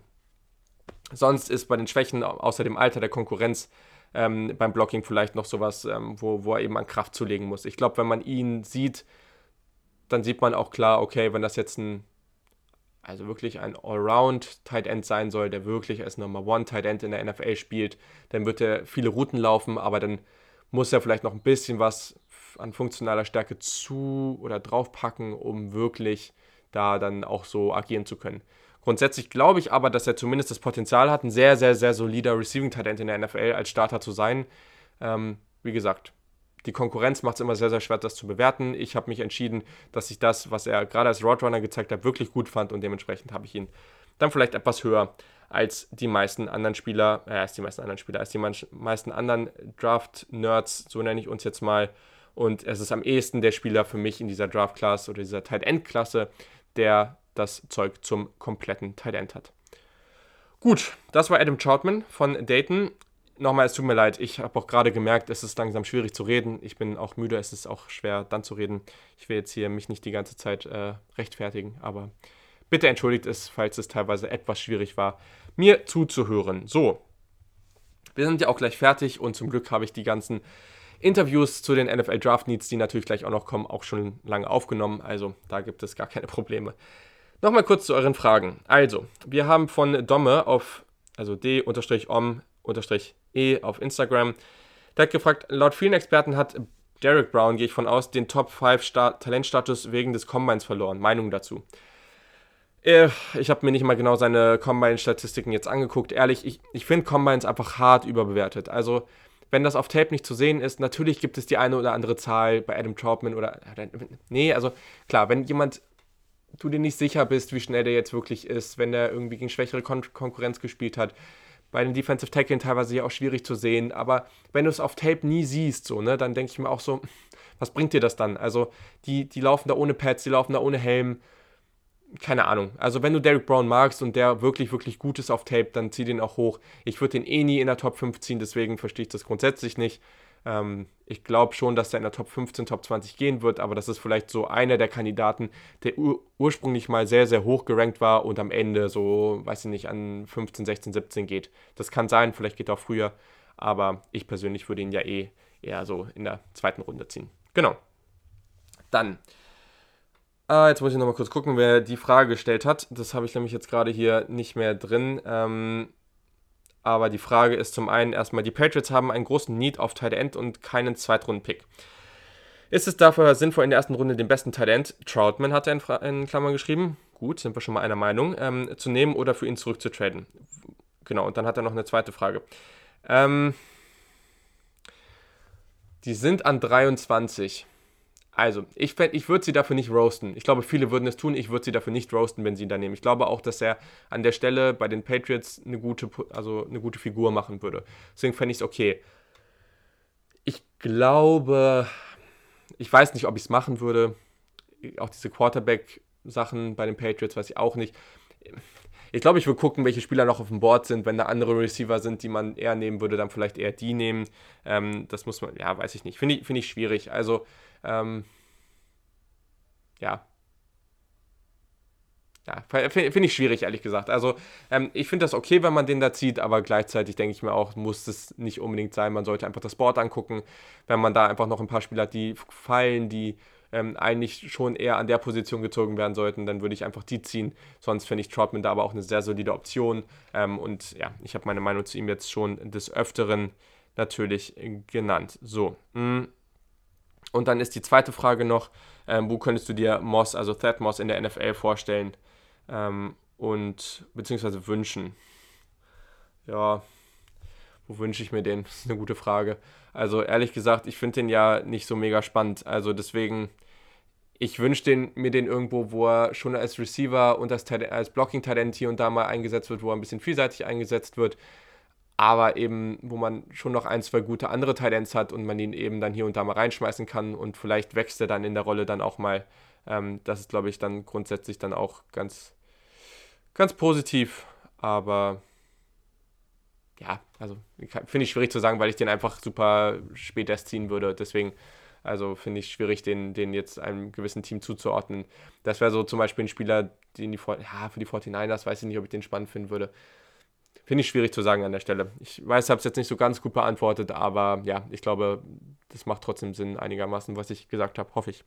So, und ich glaube, man hat mir jetzt auch gerade ein bisschen angemerkt, dass ich äh, so semi-gut konzentriert war. Es tut mir nochmal leid dafür.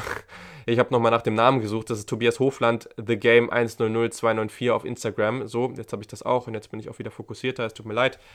The German Flock hat gefragt, ähm, at The German Flock, also die Baltimore Ravens, ähm, auf Twitter, was ist oder wer ist ein Sleeper in beiden Positionsgruppen? Okay, also Charlie Tomopea habe ich schon genannt vom Portland State, den finde ich auf jeden Fall spannend, ähm, den man auch noch relativ spät bekommen sollte. Und ein Spieler, den ich auf jeden Fall noch nennen wollte, und dafür fand ich die Frage ganz gut, ähm, das ist natürlich die äh, Nummer 11 bei mir, bei den Interior Defensive Linemen, und zwar ist das McTelvin Edgem. Der hat bei Arkansas gespielt und der ist ganz interessant. Hm, Genau, der war Five-Star-Recruit in 2016. Ähm, Habe ich, glaube ich, eben beim falschen Spieler gesagt, dass der Five-Star-Recruit war. Ist auf jeden Fall er hier, McTavish Agem. Ähm, ich ziehe den ab Runde 5 bis Runde 7. Also der wird spät gehen. Es kommt ein bisschen darauf an, was ein Team in ihm sieht. Ich glaube, das beschreibt es ganz gut. Also, das ist jemand, das ist ein Pass-Rush-Talent mit einem spannenden Arsenal an Moves, also an Pass-Rush-Moves. Der hat mehr Pass-Rush-Moves als fast alle anderen Defensive Tackle in dieser Klasse.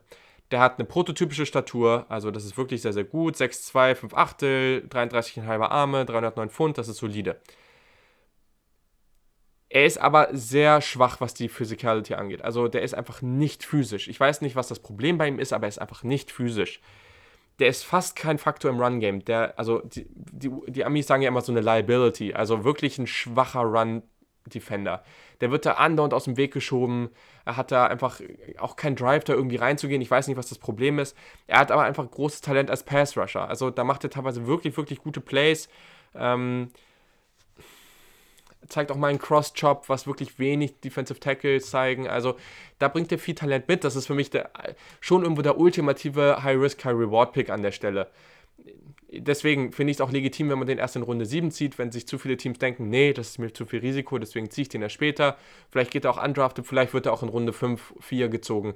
Ganz, ganz schwierig zu sehen, aber ich finde den durchaus spannend, deswegen für mich hier so der Sleeper für die Interior Defensive Linemen. Genau. Mhm. Dann war das auch die Frage. So, dann hat Martin von Rüttel at marw vor äh, auf Twitter gefragt, Kindler, Brown und dann. Ich bin gespannt. Meine Frage, was ist deiner Meinung nach der beste Landing-Spot für Neville Gallimore, der meiner Meinung nach als, ähm, mehr als ein Nose-Tackle ist, aber wohl kein Three-Tag spielen wird? Konnte er Dexter Lawrence mäßig in die erste Runde anfangs 2 sneaken? Hm. Ich glaube nicht, dass er in die erste Runde sneakt. Glaube ich persönlich nicht. Also ich sehe den ein bisschen explosiver, aber ich sehe es persönlich nicht, dass der ja, dass der an der Stelle da dann da noch rein sneakt. Also ich glaube schon, dass der relativ vielseitig ist, deswegen dann auch wieder für viele Spieler. Also ich sage die jetzt oft, aber die 49ers an der Stelle sind vielleicht schon auch durchaus interessant, wenn sie sagen, okay, wir wollen erst später irgendwie, man tradet vielleicht einmal runter und hat dann noch einen Second Rounder und sagt sich dann, okay, ähm, so jemand ist da vielleicht ganz interessant, wobei ich auch nicht weiß, ob der jetzt so als Ersatz für DeForest Buckner so gut reinpasst. Also, ja, Bullmann hat ja auch so äh, Mitchell und so, so ähnlich. Vielleicht dann schon. Hm. Ich glaube, dass der schon relativ vielseitig ist an der Stelle. Also, wenn wir dann auf die Teams gucken, ähm, die da vielleicht auch ein Need haben, ist vom Draftspot natürlich eh schwierig zu sagen, weil, also, ich, ich finde es schwierig einzuordnen, wo der wirklich gehen wird. Also, so Teams mit Interior Defensive Line Needs, keine Ahnung, vielleicht die, zum Beispiel die Falcons, ähm, die Jaguars, grundsätzlich auch interessant. Die haben auch Taven Bryant vor ein paar Jahren, vor ein paar Jahren, letztes Jahr gezogen, weiß ich gerade nicht. Und der ist ja auch, also hat ja jetzt auch nicht so ideal funktioniert. Ich glaube, es war 2018, dass sie ihn gezogen haben. Da sicherlich da vielleicht auch Potenzial. Bei den Lions weiß ich nicht, ob die da jemanden haben wollen, der da schon eher als Pass-Rusher auftritt, aber ich denke auch, dass es grundsätzlich schon ähm, interessant werden könnte. Panthers, also ja, Panthers wäre zum Beispiel interessant. Also, das könnte ich mir vorstellen, dass das da ein Fit sein könnte. Ähm, vielleicht ziehen die auch früher jemanden, aber das könnte ich mir zum Beispiel vorstellen, dass das ein ganz interessanter Fit wäre. Hoffe, das äh, beantwortet die Frage einigermaßen. Genau, ähm, genau, von Dennis Sikorski zu ähm, Carly Davis habe ich bereits beantwortet. Ähm, so, jetzt haben wir noch eine andere Frage. Ne, wir haben noch zwei andere Fragen. Genau, äh, erstmal hat Jonas, er hat Jonas Derksen gefragt, anderes Thema, bei welchem GM kommt es während des Drafts zu Internetproblemen? das ist äh, wirklich eine gute Frage, weil es kann ja jetzt wirklich so sein, dass die alle einzeln zu Hause sitzen und so Fantasy-Football-mäßig so da ihre Teams ziehen. Ja, bin ich mal gespannt, was dann, wo es dann wirklich zu Internetproblemen kommt äh, und äh, dann, dann der Pick irgendwie nicht eingereicht wird recht, rechtzeitig oder so. Das wäre natürlich irgendwie lustig. Also klarer Kandidat ist natürlich Dave Gettleman, wobei der natürlich seine äh, seine Geister schon am Start hat. Ähm, Wer wäre denn noch so ein, so ein witziger Kandidat? Na, eigentlich kannst du nur David Gettleman nehmen, oder? Also alles andere sehe ich doch jetzt irgendwie nicht als. Ich finde die Situation eh spannend. Also, ich. Auf der einen Seite denke ich mir, die Situation ist doch viel zu abgefuckt, sorry, aber das muss, muss ich jetzt mal so sagen, als dass die diese Draft wirklich dann durchziehen. Gleichzeitig sind die die ganze Zeit so ernsthaft, dass ich mir auch denke, hm, okay, machen sie vielleicht trotzdem, vielleicht denken sie sich, sie müssen das jetzt nutzen, dass kein anderer Sport ist, dass sie dann irgendwie den Ablauf ihres Zeitplans noch irgendwie einhalten können, falls dann irgendwie alles wieder gut ist mit Corona und sie dann irgendwie dann zum Trainingscamp weitermachen können, dann müssen sie nicht noch irgendwie eine Draft abhalten und alles Mögliche. Verstehe ich auch wieder. Ich persönlich, vernünftig wäre es, mein Draftherz sagt natürlich, es ist schön, dass es bald soweit ist, aber gleichzeitig finde ich es natürlich vernünftiger, wenn es später stattfinden würde. Aber ich bin gespannt, ob die sich dann noch in irgendwelchen Hotels oder irgendwo anders dann irgendwie zusammenfinden und sagen, okay, jetzt sind wir einfach zwei Wochen danach in Quarantäne. oder, obwohl die Amis sind ja eh immer nicht so, nicht so vernünftig. Oder ob sie dann am Ende wirklich, wirklich alleine da zu Hause sitzen. Naja, ich weiß es nicht, ist äh, auch schwierig zu sagen, aber ja, äh, Dave Gettleman muss, glaube ich, jeder klare Kandidat sein, oder? Und dann hat Henry Hawk Badger at Henry wo 12, der ja neulich auch schon zu Start war, äh, zu Start, am Start war hier im Podcast. Jetzt reicht es auch langsam, auch lang genug geredet. Und der hat tatsächlich eine College Football Frage gestellt, was ich auch ganz schön finde, weil eigentlich ist das hier ja auch ein College Football Podcast und der hat gefragt, Denkst du, Spencer Rattler wird unter äh, Lincoln Riley bei Oklahoma starten? Ähm, Spencer Rattler, die, die ihn nicht kennen, war ja letztes Jahr schon bei Oklahoma, war dann aber halt ähm, Backup. War der, ich meine, Nummer 1 Quarterback in der Klasse von 2018. Wirklich sehr, sehr talentierter Five-Star-Quarterback. Es gibt ja auch diese, oh, ich weiß nicht, QB1-Serie ähm, auf Netflix. Da war er auch Teil von. Also da könnt ihr noch mal ein bisschen mehr über ihn erfahren. Ganz, ganz, ganz spannender Quarterback. Also ich glaube, dass äh, mal gucken, wie sich es entwickelt, aber auch wieder so ein Spieler, der relativ agil ist, der einen guten Arm hat, guter Passer, nicht so groß. Also passt perfekt in diese Baker Mayfield, Kyler Murray Richtung könnte echt ein Spieler sein, bei dem ich mir vorstellen kann, dass der jetzt wieder sehr, sehr gut in dieser Offense spielt und der nächste Kandidat aus Oklahoma für den Number One Pick ist. Hm, ich glaube, also ich kann mir wirklich nicht vorstellen, dass er nicht startet. Also vielleicht läuft es irgendwie nicht so gut für ihn, er kann das nicht aufs Feld bringen und dann startet er nicht, aber ehrlich gesagt, in, es gab ja auch schon ein paar Snaps letztes Jahr für ihn, da sah er auch schon echt ganz cool aus. Also viel zu viel Upside für mich. Ähm, wir hatten gestern schon ein paar Diskussionen zu Alabama. Ich gehe eh lieber mit dem Spieler, der Upside hat. Am Anfang gewinnt man die Spiele dann vielleicht auch noch, wenn der Quarterback struggelt und man sonst mehr Talent hat. Und dann hat man eben noch die Chance, ihn irgendwie über die Saison lernen zu lassen. Und am Ende der Saison, wenn es dann wichtig wird, dann ist er eben genau an dem Punkt, wo man ihn haben will. Das sind eben sehr junge Spieler, aber Spencer Rattler, guckt euch den unbedingt an. Sehr, sehr talentierter Spieler. Und deswegen kann ich mir auch durchaus vorstellen, oder würde ich den auf jeden Fall auch starten lassen. So, das war es jetzt auch wirklich mit den Tight Ends, mit den Interior Defensive Linemen und mit den Positionspodcasts. Wahnsinn, ich bin durch. Ich bin noch nicht durch mit Tape gucken, weil es gibt natürlich noch viele Sleeper, viele Spieler, von, die ein bisschen später dran sein werden im Draft. Ähm, ich werde mir auch noch mal ein paar andere Jungs angucken. Ich werde mir die Wide Receiver in der Spitze noch mal angucken, die Quarterbacks noch mal. Dazu werde ich nächste Woche auch noch mal was sagen. Aber crazy, dass es jetzt auch wirklich durch ist. Ähm, war viel, viel, viel Arbeit, aber hat auch viel Spaß gemacht. Ähm, vielen Dank an dieser Stelle auch mal, dass ihr euch das alles gegeben habt, diese unglaublich langen Folgen. Das Feedback war unglaublich positiv, aber ich freue mich auch. Gebt mir Feedback zum Podcast, sagt, ob ihr lieber mehrere Folgen die Woche und kürzere haben wollt, ob ihr das gut findet mit den langen Folgen, wie auch immer. Gebt mir auf jeden Fall Feedback dazu. Es wird ja das gesamte Jahr weiterhin über den NFL Draft hier berichtet, dann auch dann bald ab Mai, Juni irgendwie über den nächsten Draft bereits. Also dann geht es hier gleich direkt weiter, ohne Probleme, gleich direkt der, der direkte Übergang, sage ich mal. Aber es hat viel Spaß gemacht und jetzt bekommt ihr viel zu hören zu den 49ers, zu den Eagles, zu den Jets und zu den Lions. Ich hoffe, das ist interessant für euch. Ich fand die Gespräche sehr, sehr cool. Vielen Dank auch nochmal an alle, dass ihr dabei wart. Und es geht los mit den San Francisco 49ers und mit Frank Höhle, at Frank14 Höhle von den 49ers Germany. Viel Spaß damit und bis zum nächsten Mal.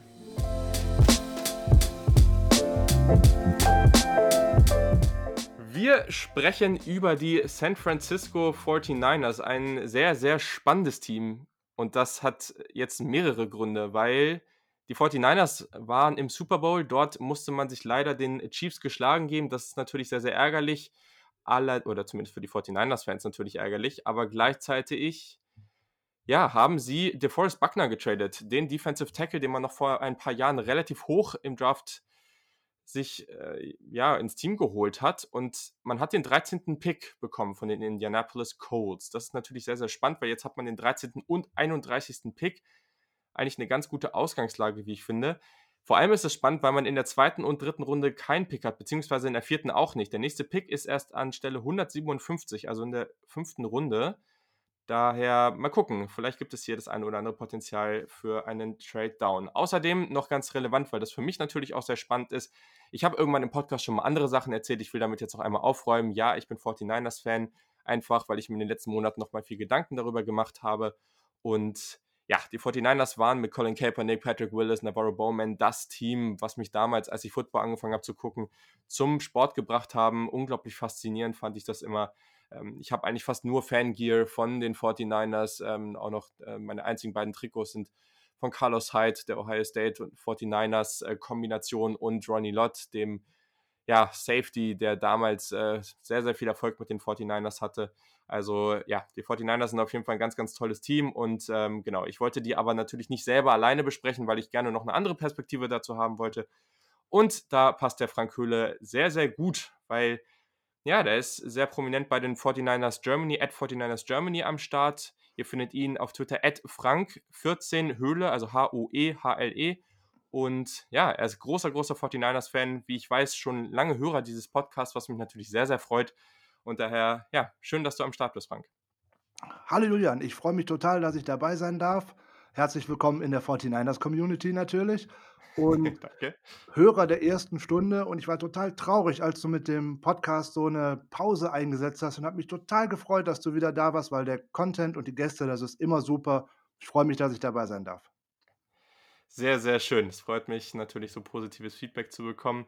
Und äh, ja, also ich bin auch sehr froh, dass es wieder am Start ist und das wird auch so schnell, denke ich, erstmal nicht mehr aufhören. Also, kommen wir zu den San Francisco 49ers. Also, wir haben Pick 13, wir haben Pick 31. Das ist schon mal eine ganz gute Ausgangslage, danach lange nichts und dann spät noch Picks.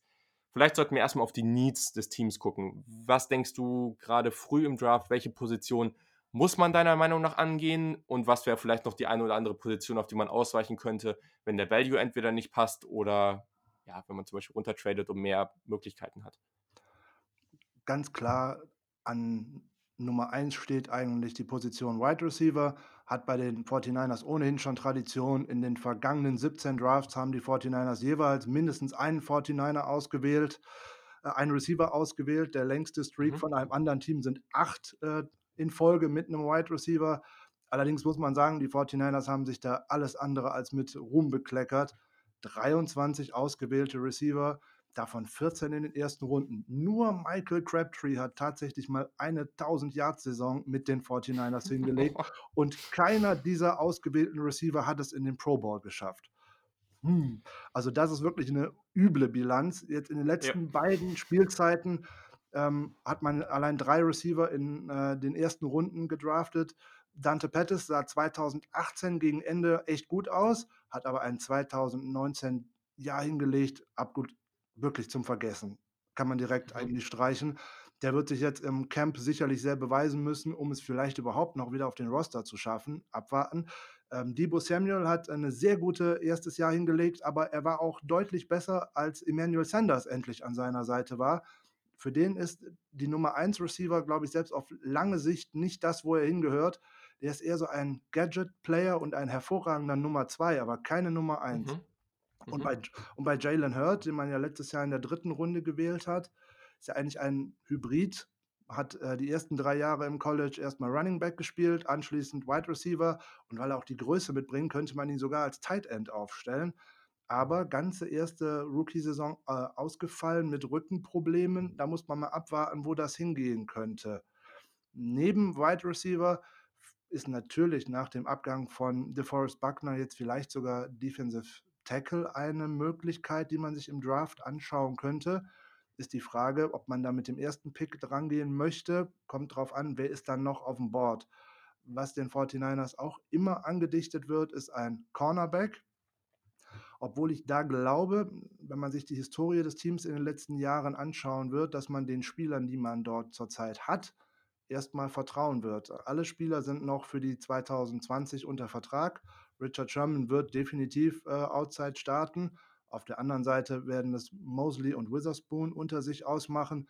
Und K1 Williams ist ohnehin einer der besten ähm, Nickelbacks in der Liga. Der fliegt immer so ein bisschen unter dem Radar. Wenn ähm, mit dem ganz frühen Pick tatsächlich ein Cornerback ausgewählt werden müsste, da müsste schon eine, eine Knallernummer fallen. Ich kann mir nicht vorstellen, dass Jeff Okuda so weit nach unten fallen wird. Mhm. mhm. So, wie gesagt, Defensive Tackle könnte durchaus sein, kommt was übrig bleibt. Und was ich noch als Geheimtipp eigentlich sehe, ist Offensive Line. Wir sind da eigentlich ganz gut aufgestellt. Da stellen sich eigentlich nur die Frage, ob Joe Staley tatsächlich nochmal zurückkehrt und in seine 14. Saison gehen würde. Alle Anzeichen deuten darauf hin. Aber auch äh, 2018 haben die Niners überrascht mit der Auswahl von Mike McGlinchey an Nummer 9. Da hatte auch eigentlich keiner so richtig mitgerechnet, dass es dort einen O-Liner geben würde und schon gar nicht so früh. Hängt natürlich auch viel davon ab, was passiert in den ersten Picks vor den 49ers, wenn der große Run auf die Wide Receiver schon einsetzt oder auf die Offensive Tackles. Eins von beiden dürfte relativ weit fallen oder einer von den Top 3 weit fallen. Da sollte man dann zuschlagen. Da sollte man eher nach Best Player Available gehen und nicht sich unbedingt den Need jetzt darauf versteifen, ey, ich muss jetzt einen Wide Receiver nehmen, weil die Klasse ist unheimlich tief. Da könnte man auch mit dem zweiten Pick drauf gehen. oder halt auch mit einem möglichen Downtrade, aber da sprechen wir ja noch später drüber. Perfekt. Das klingt ja schon mal sehr, sehr gut und auch äh, tatsächlich sehr viele interessante ja, Statistiken, gerade zu den Wide Receivers. Das finde ich tatsächlich sehr, sehr interessant. Ich finde es aber auch spannend, das gerade jetzt mal im Vergleich so dann äh, vielleicht in so drei, vier Jahren zu sehen, weil Kai Shanahan mit seiner Offense ja dann auch, je nachdem, wenn du den richtigen Receiver-Typ hast, dann ja auch schon in der Lage ist, denke ich, den einen oder anderen da ganz gut dastehen zu lassen. Ich stimme aber auch total zu bei Debo Samuel, dass das ein sehr solide, eine sehr solide Nummer zwei ist. Gleichzeitig finde ich aber auch immer wieder die Frage, also und da können wir jetzt vielleicht auch gleich mal drauf einsteigen, welche Spieler wir oder du dir da jetzt gerne wünschen würdest, weil es ist jetzt so die Sache, also wir haben jetzt, wenn wir auf die Receiver gucken, die, über die immer gesprochen wird, bei den 49ers sehr viel auch, sind natürlich, und eigentlich wird immer überall gesagt, dass alle drei ein guter Fit werden. Also wir haben mit CD Lamb diesen Run-After-Catch-Receiver, der vielleicht etwas physischer ist, ähm, vielleicht nicht ganz viel Speed mitbringt. Wir haben das komplette Gegenteil, im, wenn wir auf den Speed gucken. Äh, da haben wir Henry Rux, äh, also ultimativ viel Speed, allerdings kann der auch noch deutlich mehr, meiner Meinung nach, und ist auch relativ physisch. Jemand, der nicht so physisch ist, allerdings mit tollem Route Running daherkommt, ist natürlich Jerry Judy. Ähm, auch den wollen viele bei den 49ers sehen. Wenn wir jetzt mal damit rechnen würden, dass wir die Auswahl hätten, was ich nicht glaube, aber wenn man jetzt mal gucken, wer würde am besten passen, weil da ist ja auch, dass ich der Meinung bin, ich habe zum Beispiel Rux vor Judy, aber wenn man da guckt, so Samuel wäre vielleicht dieser typische Nummer 2 Receiver und du willst jetzt diesen typischen Ex-ISO-Receiver, der da ein bisschen dominanter sein kann, dann ist das wahrscheinlich eher die Rolle von einem Judy oder von einem Lamb. Wie siehst du das? Ähm, wen würdest du da am liebsten sehen? Also ich denke, was uns gerade im letzten Jahr auch deutlich gefehlt hat, trotz ähm, Emmanuel Sanders, ein richtiger Outside-Receiver. Ich sehe da auch an wenn es denn wenn ich die Wahl hätte zwischen den Top 3, die man so schön immer in hoch ich würde am liebsten CD Lamb sehen. Allein er ist er passt gut in das Shanahan-System, weil er ist von den Receivern eigentlich der stärkste von allem, also körperlich der stärkste. Der ist gut bei Contested Catches und vor allem er ist ein absolutes Monster in Yards after Catch. Und genau darauf ist eigentlich die Shanahan Offense ausgelegt. Gar nicht zwangsweise ja. die tiefen Pässe, sondern eher schnell den Ball loswerden und dann muss der Spieler einiges machen. Natürlich noch auch mit Blocks und was weiß ich nicht alles über Scheme. Ich glaube, da wäre Lamp das absolute Top, der absolute Top dafür. Und als zweites äh, Jerry Judy, alleine deswegen, weil das Shanahan-Scheme die Separation schon kreiert und das gepaart mit dem besten Route Runner in dieser Klasse. Hui. Mm. Dazu dann noch äh, der äh, der Speed, den auch Judy mitbringt, um auch die tiefen Routen zu gewinnen. Mhm. Und wenn man Judy es schafft, ins Open Field zu bringen, da ist es fast unmöglich für einen Safety, den noch stoppen zu können. Geschweige denn mhm. an einem Cornerback. So, und wie oft Shanahan das alleine geschafft hat, George Kittle in den Open Space zu bringen. Hm, auch gerade mit Deep Routes, wenn er das mit einem Wide Receiver paaren könnte.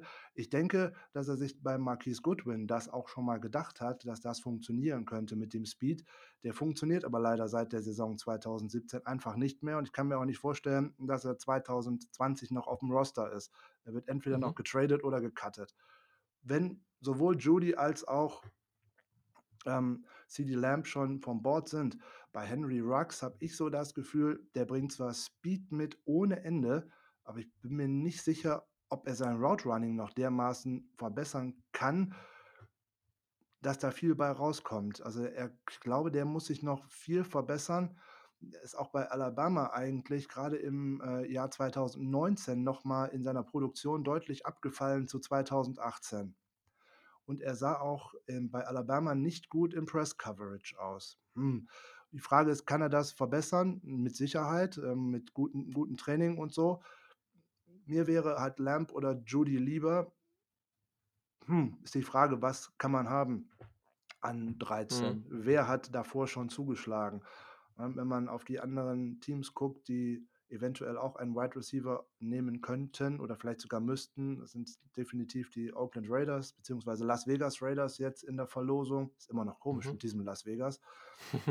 ähm, dann natürlich eventuell sogar die Cardinals, sozusagen schon mal den Erben von äh, Fitzgerald ins Team holen, mhm. obwohl die vielleicht auch eher auf Offensive Line gehen. Ne, die New York Jets haben jetzt äh, ihren Speedster verloren. Mal schauen mit Anderson, mal gucken ob die vielleicht auch Offensive Line gehen oder womöglich hm, Wide Receiver. Wie gesagt, Mhm. von den dreien, ich würde Ruggs da als dritte Option sehen. Bei Jeudy oder Lamb wäre es mir fast gleich, aber ich denke, wenn man die freie Wahl hätte mit CeeDee Lamb, würde das richtig klicken mit der Kyle Shanahan Offense. Ja, also ich meine, äh, da stimme ich natürlich zu. Vor allem, es gibt auch noch den einen oder anderen Zweifel bei CD Lamb eben im Route Running, aber da ist eben Kyle Shanahan sehr gut darin, die Leute eben in den freien Space zu bringen.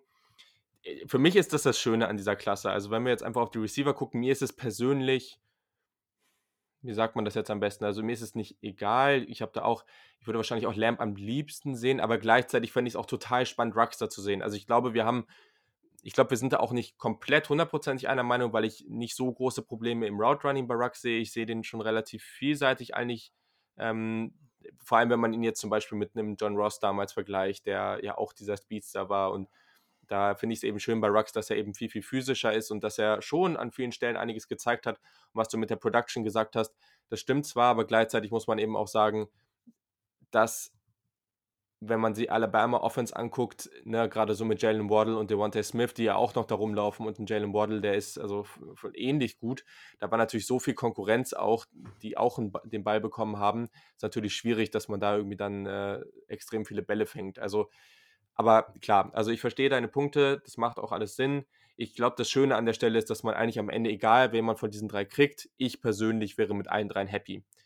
Ähm, ich glaube, man hat mit allen drei eine, also eine große Verstärkung und was sehr, sehr spannend ist, weil auch wenn man mit Rux und Samuel, Samuel eher dieser physische Typ, Rux dieser extreme Speedstar, das wäre auch ganz, ganz spannend. Also, okay, aber wenn wir jetzt auf das Szenario, wir sagen jetzt mal, die drei Spieler sind weg und ich glaube, ich würde jetzt nicht damit rechnen, dass sie von da hochgehen. Ich glaube, das ist relativ ausgeschlossen. Ziemlich. Weil dazu finde ich den, dazu finde ich den Draftspot auch zu komfortabel, ehrlich gesagt.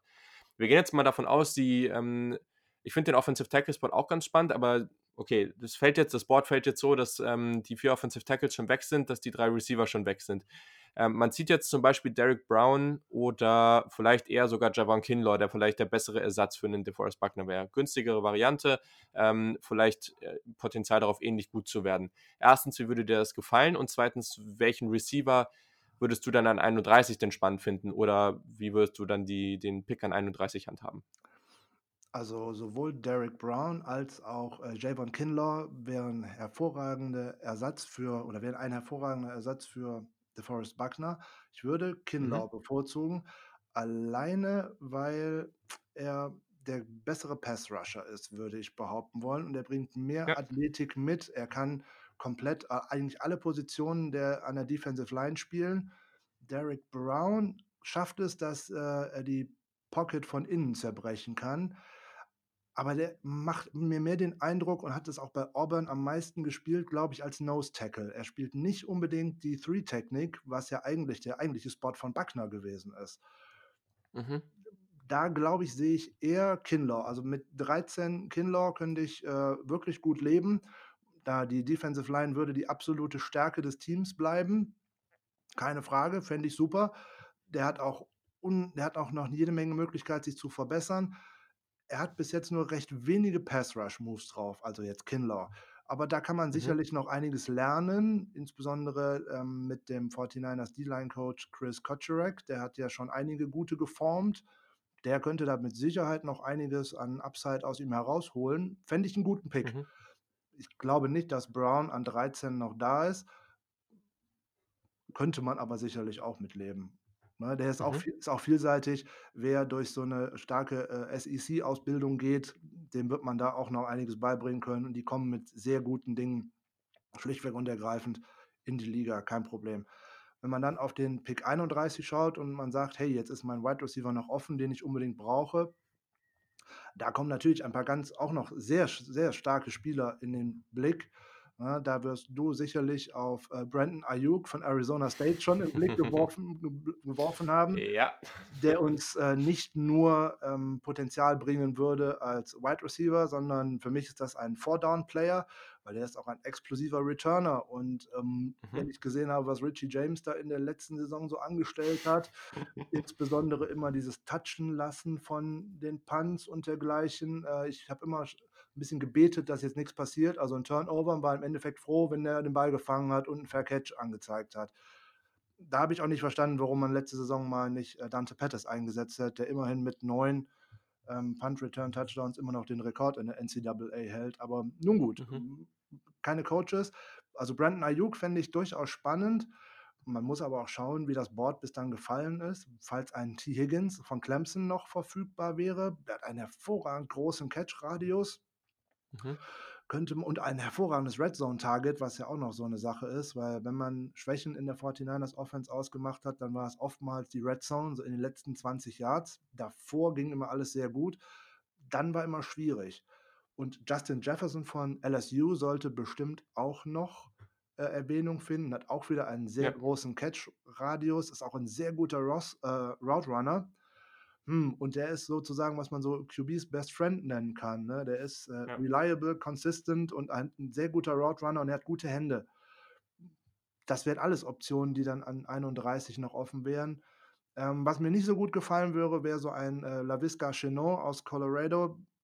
Der bringt mir zu viele Probleme mit, mit dem Gesundbleiben, in Anführungszeichen. Ja. Die 49ers haben so wenig Picks in diesem Draft, auch wenn man wahrscheinlich auf das Downtrade-Szenario kommen wir ja gleich noch mal mitdenkt. Man kann es jetzt sich dieses Jahr einfach nicht leisten, ein tolles Prospect zu holen, wo man nicht weiß, der kann auch direkt spielen.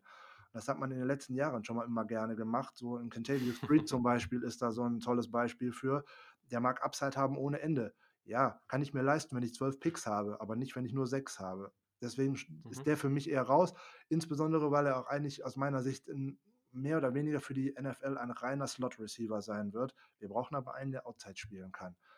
Wenn man denn im ersten Pick, wo wir vorhin schon drüber gesprochen haben, schon den Wide Receiver genommen hätte, wäre an 31 so ein Ross Blacklock als Defensive Tackle zum Ja. Beispiel noch ein, ein Riesending, weil er hat sowas von einem ersten schnellen Schritt, das sieht man fast, fast gar nicht. Fast nur fast gar nicht. Der ist super schnell und der bringt so viel Athletik mit, dass man das Gefühl hat, der hat einen Motor, der geht einfach nicht aus. Da könnt, den könnte ich mir super gut vorstellen an der Seite, auch wenn er vielleicht nicht unbedingt äh, die richtige Größe dafür mitnimmt, mitbringt, aber das würde super gehen. Und ein Spieler, den ich vielleicht für ein bisschen später noch als Defensive Tackle interessant finde, aber den wirst du, glaube ich, ganz gut kennen. Äh, Neville Gallimore von Ohio State. Nee, der ist von Oklahoma, Ja, Neville der- Gallimore tatsächlich. Der ist von Oklahoma. Okay, dann Ja. nehme ich das zurück, aber der ist auf jeden Aber Fall der ist trotzdem spannend. er ist auf jeden Fall ein, äh, ein Freak, ein absoluter athletischer Freak. Der hat, bringt das wie Blacklock mit, nonstop in jedem Play, egal ob äh, First, äh, First Quarter oder Fourth Quarter. Der bringt es halt ein bisschen mit, dass er noch äh, die Position so richtig lernt. Da kommt noch ein bisschen was. Also da wäre einiges an Upside, glaube ich, noch drin. Sehr spannend. Ist vor allem interessant, weil ein kleiner Blick hinter die Kulissen. Wir nehmen das Interview jetzt schon etwas früher auf und das Interview wird dann aber erst kommen in der, in der Folge, wo die Defensive Tackles auch besprochen werden. Das Board steht aber noch gar nicht, deswegen weiß ich zum Beispiel nicht. Ich finde äh, einen Gallimore und einen Blacklock zum Beispiel ganz interessant, ähm, weiß aber natürlich dann noch nicht, wo die in meinem Ranking stehen werden, aber ist auch gar nicht so wichtig an dieser Stelle. So, genau, du hast jetzt schon über das Trade-Down-Szenario gesprochen. Also ich glaube, das ist auch das einzige Szenario für die 49ers, es sei denn, man hat jetzt einen Spieler, den man unbedingt irgendwo haben muss, aber ich glaube erstmal nicht, dass das vorkommen wird. Kannst ja mal vielleicht so zusammenfassen, ja, wie könnte so ein Szenario aussehen? Welche Spieler oder wie würdest du das so anstellen? Und welche Spieler würdest, also kombiniert dann damit, welche Spieler würdest du so im späteren Verlauf des Drafts noch so ziehen? Welche Position würdest du da so angehen? Also ein Trade-up halte ich für absolut ausgeschlossen, alleine weil man nicht die Picks hat, um da noch was mit draufzulegen, um mir zu sagen, hey, ich muss jetzt unbedingt an Spot Nummer 8 kommen, weil ich den besten Wide Receiver haben möchte.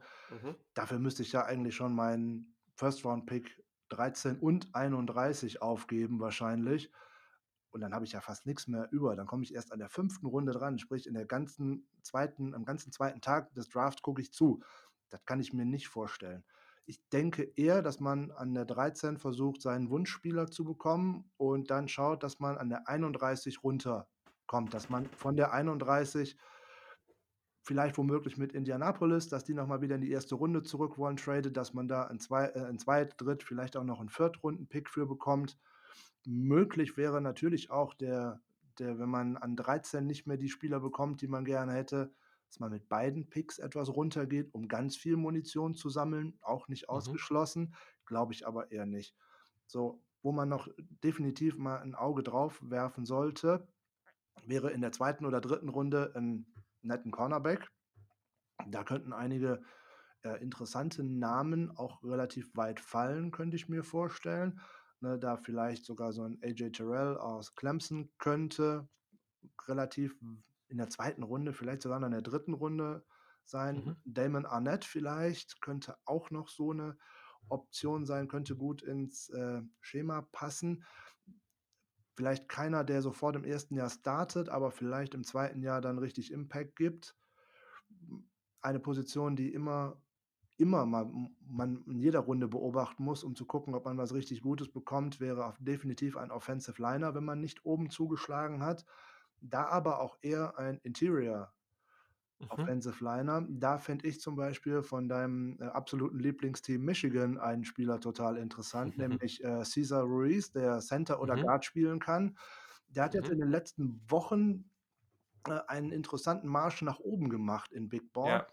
den Ja. jetzt viele schon sogar eher, äh, Anfang äh, zweite Runde oder sogar Ende erste Runde sehen. Ja. Das ist ein bisschen weit oben. Mir hätte das gefallen, er wäre deutlich weiter unten geblieben, weil der hätte mal gut spielen können ähm, als äh, Right Guard und äh, vielleicht auch äh, auf lange Sicht als Center bei den 49ers. Das hätte mir gut gefallen. Wie gesagt, ist zu sehr nach oben gekommen. Ja, aber okay, dann äh, muss man eben Spieler von anderen Teams ziehen. Das finde ich auch nicht so schlimm. Nein, das ist an der Stelle natürlich nicht mehr so relevant, ob der jetzt von Michigan, Ohio State oder von wem ganz anderes ist. Aber ja, klar, ich glaube auch, dass der früher gehen wird. Aber na gut, vielleicht, wenn man eben an, Anfang, an den Anfang der zweiten Runde zurückgeht und man den sehr mag, dann könnte das gut sein. Aber persönlich würde ich sagen, wenn man ja mit diesen Picks, ich sag mal, wenn man jetzt von 31 auf irgendwie den Top 10 Pick in der zweiten Runde zurückgeht, würde ich noch immer gerne irgendwie eine Mischung aus Defensive Tackle und Wide Receiver bei den beiden Picks gerne sehen und Ja. dann äh, ja, da muss man gucken, wie viel da noch später rauskommt. Also ich würde es persönlich auch total spannend sehen, wenn man einfach sagt, okay, wir decken die anderen Positionen vielleicht noch irgendwie grob ab. Ähm, aber wenn dann noch ein weiterer Wide Receiver spät im Draft irgendwie auf dem Board ist, den wir ganz, den wir persönlich total gerne mögen, dann auch gerne den noch. Also ich finde, die Draft ist da auf der Position so stark, da soll man gerne auch nochmal zweimal zugreifen, unabhängig vom Team. Also es ist mir eigentlich total egal, wie viele man schon im Team hat. Äh, finde ich grundsätzlich jetzt kein, keine ganz dumme Strategie. Aber ja, ich glaube, das kommt dann ganz stark darauf an, wie das Board fällt. Ist auch so. Ist Cool. ein, eine sehr tiefe Klasse. Bei die 49ers Ja. könnten auch gerne den Defensive Tackle ein bisschen außen vor lassen. Man könnte da auch noch ein bisschen in der Free Agency rumschauen. So ein Spieler wie Mike Daniels, äh, vorher lange Jahre äh, Green Bay Mhm. Packers und letzte Saison einen ganz merkwürdigen kleinen Aufenthalt bei den Detroit Lions, ist noch auf dem Board. War Jahre vorher eigentlich der, einer der besten Defensive Tackles überhaupt. Was da bei den Lions nicht funktioniert hat, ist mir nicht klar. Die Packers werden ihn äh, vor der letzten Saison nur entlassen haben aus Cap Space Gründen. Mhm. Wäre wahrscheinlich, noch, wäre wahrscheinlich noch eine Möglichkeit, da wird man jetzt einfach abwarten, bis auch die Deadline rum ist, wo die neuen äh, Free Agents nicht mehr gegen einen Compensatory Pick zählen, würde ich mal glatt so behaupten. Mhm. Ja, vor allem ist ja auch die Frage, ne? Also die Niners haben da jetzt viel verloren, war natürlich auch eine Geldsache mit Buckner, aber gleichzeitig musst du ja jetzt auch gucken bei der Wide Receiver Position, diese Mischung aus Shanahan und dem Talent, was da jetzt an 13 potenziell auf dem Board ist. Ich glaube, da kann der Impact im ersten Jahr schon gehörig sein. Also das kann natürlich auch basten, wie jeder Spieler, aber ich würde es auch nicht ausschließen, dass ein Judy oder ein CD Lamb da jetzt eine 1000-Yard-Saison äh, im Rookie-Jahr hat. Also das finde ich jetzt nicht komplett aus, aus dieser Welt. Gleichzeitig auf der Defensive Tackle-Position, ja, ich meine, die 49ers haben einen gewissen Anspruch. Also es ist jetzt nicht so, dass man hier in das Jahr reingeht und sagt, oh ja, wäre ganz nett, die, die Playoffs zu erreichen vielleicht und wenn nicht, ist auch nicht so schlimm, sondern im Idealfall will man ja wieder zurück in den Super Bowl und dadurch fände ich es schon spannend, wenn man hier jetzt auch sagt, okay, gibt es vielleicht noch den einen oder anderen Veteranen auf der Defensive Tackle-Position, den man sich da reinholen kann. Das kann man dann immer noch ergänzen mit einem zum Beispiel Ross Blacklock ähm, oder, oder Neville Gallimore oder wie auch immer. Aber das finde ich schon spannend, dass das Ansatz da schon nochmal zu sagen, wen gibt es da noch und haben wir noch genug Cap Space, um den zu signen, um dann nochmal zu schauen, dass man auf diesen Positionen, wo man jetzt wirklich viel verloren hat, nicht einfach nur einen Rookie hinstellt und, und beten muss, dass das irgendwie funktioniert. Vollkommen ja. richtig. Perfekt.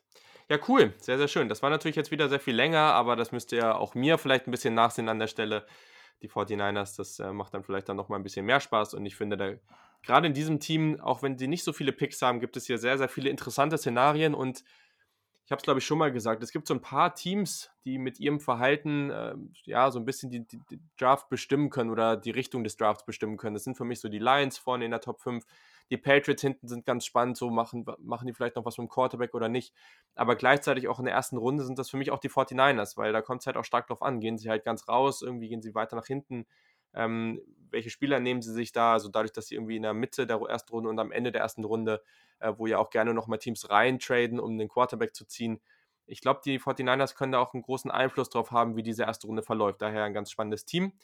Aber an der Stelle reicht es denn jetzt auch. Ähm, genau, kannst ja vielleicht nochmal kurz Werbung für die 49ers Germany machen und ähm, ich weiß nicht, was ihr noch so geplant habt bis zum Draft oder auch danach, aber kannst du ja gerne nochmal hier raushauen.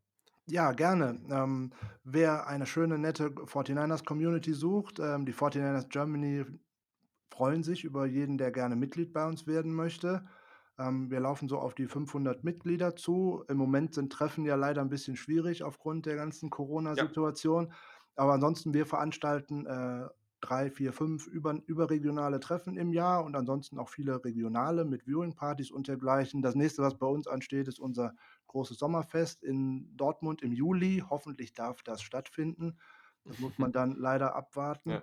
Ansonsten, wer uns sucht, der findet uns bei Facebook unter 49ers Germany und ab in ein oder zwei Wochen auch unter unserer Homepage, Homepage 49ersgermany.de. Schaut gerne mal rein und äh, meldet euch bei uns, wenn ihr eine nette Community sucht, in der man sich mal austauschen kann und in der man auch mal kontrovers diskutieren kann. Das machen wir nämlich auch. Sehr, sehr gut. Und wie ich jetzt schon aus äh, Insiderkreisen weiß, wird es da auch noch mit ein paar anderen deutschen äh, Draft-Nerds noch das eine oder andere, ja, kleine, kleine Expertisen äh, oder was man lesen kann zum Draft. Jetzt habe ich gerade die Worte nicht gefunden. Äh, zum Draft wird es dann noch einiges geben ähm, in den nächsten Wochen. Da denke, wer Interesse hat, da auf jeden Fall nochmal vorbeischauen und einfach mal die Seiten liken und dann werdet ihr davon auch hören. So, das war es jetzt aber auch an dieser Stelle. Vielen Dank, Frank, dass du am Start warst. Gerne, Julian, immer gerne. Und an dieser Stelle geht es tatsächlich jetzt noch weiter. Die Folge war schon relativ lang, aber ich hoffe, es hat euch trotzdem bisher gefallen. Es geht jetzt weiter. Wir sprechen als nächstes über die Philadelphia Eagles. Vielleicht ein weiterer Kandidat für einen Wide Receiver.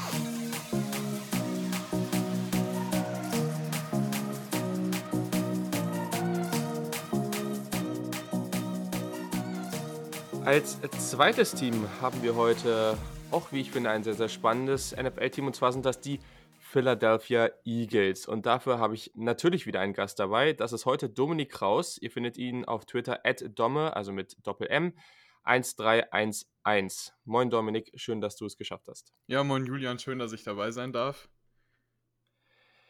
Die Philadelphia Eagles, auf jeden Fall ja, ein sehr, sehr interessantes Team die letzten Jahre. Ich glaube, die Hoffnungen waren immer relativ hoch. Ähm, es hat dann irgendwie nicht so ganz gereicht. Mal gucken, was man im diesjährigen Draft daran vielleicht ändern kann. In der ersten Runde Pick 21, in der zweiten Runde haben wir den Pick 53, also eigentlich immer relativ spät in den jeweiligen Runden. Das gleiche gilt dann auch für die dritte Runde, weil da hat man nur noch den Compensatory Pick an 103. So.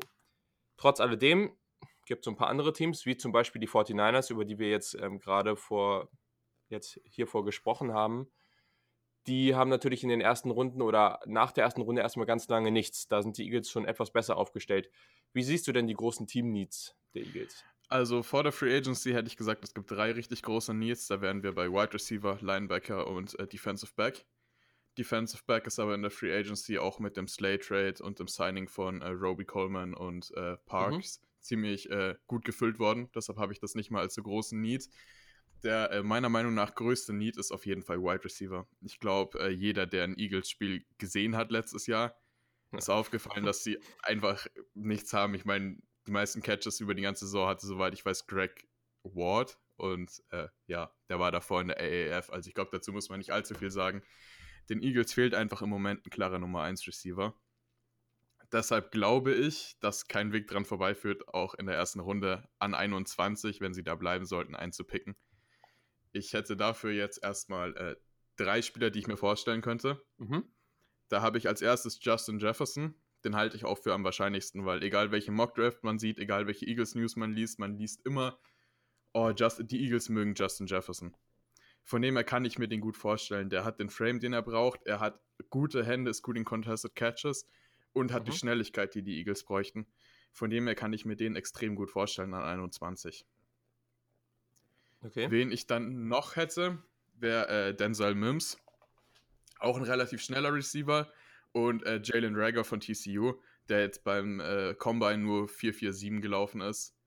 Der aber eigentlich wirklich schneller als das ist. Also ich glaube, dass der guten 4-Free-Speed ja. hat. Und äh, von dem her, da die Eagles einen Deep Threat in Ergänzung zu Deshaun Jackson brauchen, der fast das ganze letzte Jahr ver äh, verletzt war und sie keinen anderen haben, denke ich, äh, dass es einer von den drei werden könnte, wenn sie an 21 bleiben. Spannend. Also man merkt jetzt schon, wir haben ja so die im Konsensus, sage ich mal, da gibt es immer mal wieder Menschen oder Experten, die irgendwie auch mal eine andere Meinung haben. Das ist ja auch vollkommen legitim. Aber es gibt ja so die, die großen drei, CD Lamp, Jerry Judy und Henry Rux. Und die hast du jetzt, ich, ich gehe mal davon aus, dass du denkst, dass die vorher alle weg sind, deswegen hast du sie jetzt nicht genannt. Und naja, also es ist natürlich ganz nett für die Eagles, ne, dass sie jetzt das als großes Need haben. Man kann theoretisch sagen, man zieht in der ersten Runde einen Receiver, man zieht in der dritten nochmal ein und dann ist man vielleicht schon deutlich besser aufgestellt, vor allem in so einer extrem tiefen Wide Receiver Klasse. Also ja, momentan, auf jeden Fall. Alshon Jeffrey, äh, du hast schon Deshaun Jackson angesprochen, aber das ist ja kein Spieler, mit dem man langfristig plant mit dem Alter. Also Greg Ward hat jetzt irgendwie solide ausgesehen oder auf jeden Fall hat er mehr geliefert als das, was man sich erwartet hat. Dann hat man ja auch noch J.J. Äh, Arthur Whiteside gedraftet. Ähnlicher Spielertyp wie Alshon Jeffrey, nicht viel Speed, eher so dieser physische Outside Receiver. Da finde ich es jetzt halt ganz interessant, weil Justin Jefferson sehen, glaube ich, viele und ich würde da grundsätzlich zustimmen. Ich denke jetzt relativ vielseitig, aber er ist eher der Slot-Receiver, ein großer Slot-Receiver. Würdest du jetzt eher sagen, du siehst lieber gerne Jefferson da oder sagst vielleicht so ein Denzel Mims, der, wo ich sage, das Potenzial ist Outside Receiver ist größer, aber allgemein würde ich auch sagen, dass Jefferson die sichere Nummer ist. Also, welche Richtung würdest du da am liebsten gehen? Also ich bin persönlich der Meinung, dass äh, Greg Ward super im Slot spielen könnte. Also, dass wir keinen Slot Receiver draften müssen. Mhm. Von dem her, ich wäre sehr für einen Outside Receiver. Ich glaube aber nicht, dass die Eagles Denzel Mims picken. Mhm. Also, egal wie viel man liest, ich habe Denzel Mims noch nie in Verbindung mit den Eagles irgendwo gelesen. Deshalb kann ich mir den schwer vorstellen. Ich meine, er würde passen, er könnte auf der Outside spielen, aber ich glaube, dass äh, Howdy Roseman da eher für einen sicheren Pick wie äh, Justin Jefferson geht. Okay, gut.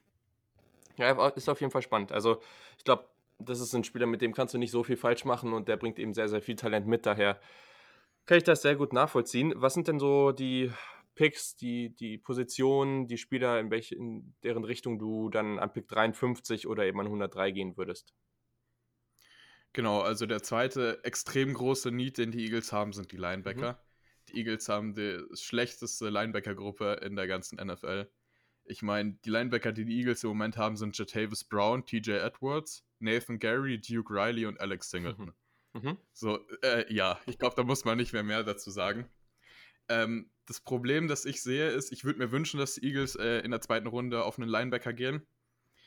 Es fällt mir aber schwer, das zu glauben, weil ich einfach das Gefühl habe, und man hört es auch oft, dass die Eagles äh, Linebacker einfach nicht so hoch valuen.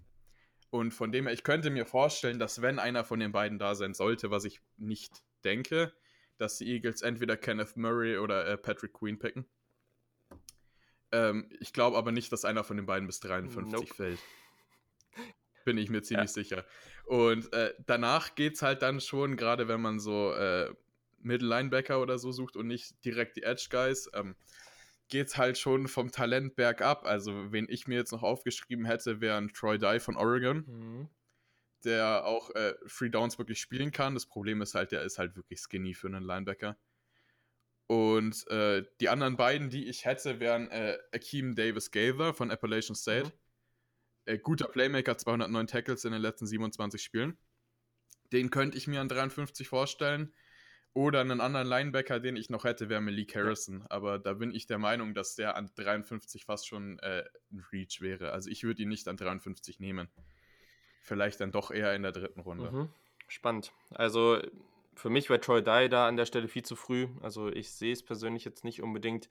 Ähm, ja, also definitiv. Also ich glaube auch, also auf der Linebacker-Position Simmons, Queen, Murray werden alle weg sein.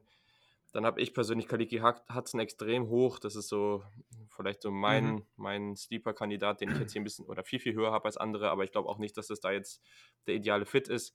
Also Davis Gafer und Harrison würden danach kommen. Ich glaube, es wäre auch auf mein Board ein leichter Reach an der Stelle, aber halt wirklich nur ein leichter. Also ich könnte mir das an sich schon vorstellen, ich würde es okay finden. Ich könnte mir aber auch tatsächlich vorstellen, ich meine, es ist ja nochmal eine Sache, was wir denken und wann sie gezogen werden.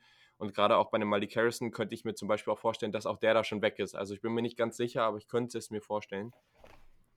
Also ich okay. glaube, das ist wirklich so eine Situation, da muss man wahrscheinlich drauf gucken und einfach das schauen, wie sich das Board entwickelt. Wenn man jemanden hat, den man wirklich, wirklich mag, muss man vielleicht hochtraden, ein paar Picks.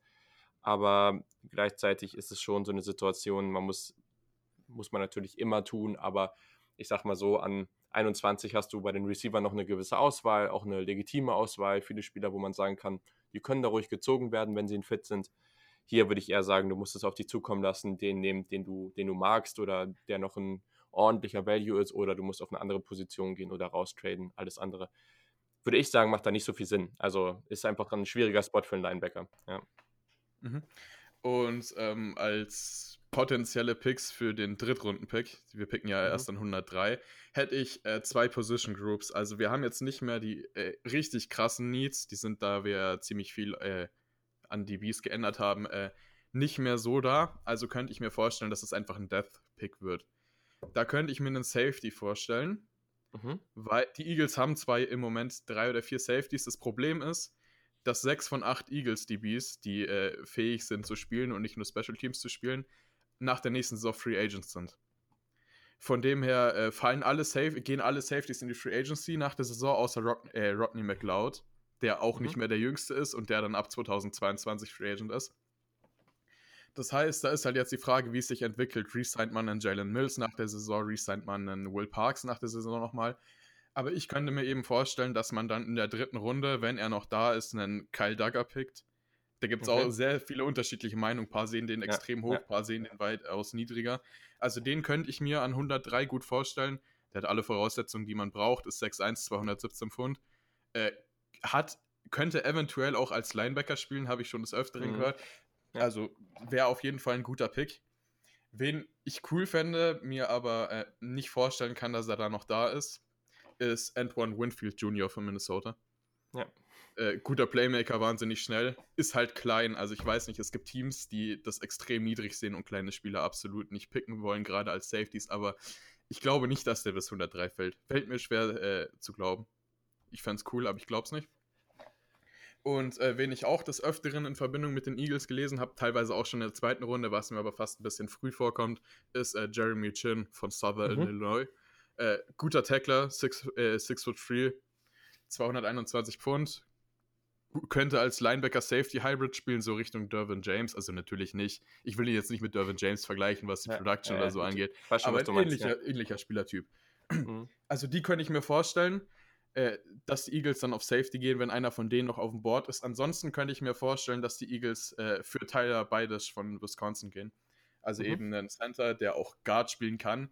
Das ist eben ein großer Vorteil, den er hat. Er ist flexibel, könnte vielleicht statt Seumalu auf Guard irgendwann starten oder ist eventuell der Nachfolger von Kelsey, weil Kelsey ist inzwischen 32, ist einer der ältesten Centers der Liga. Und wie viele Jahre der noch plant zu spielen, weiß niemand. Also da vielleicht schon mal vorsorgen und einen guten Pick in der dritten Runde landen, würde ich jetzt nicht für falsch halten. Ich glaube, die Wahrscheinlichkeit, dass der da ist, ist äh, die höchste.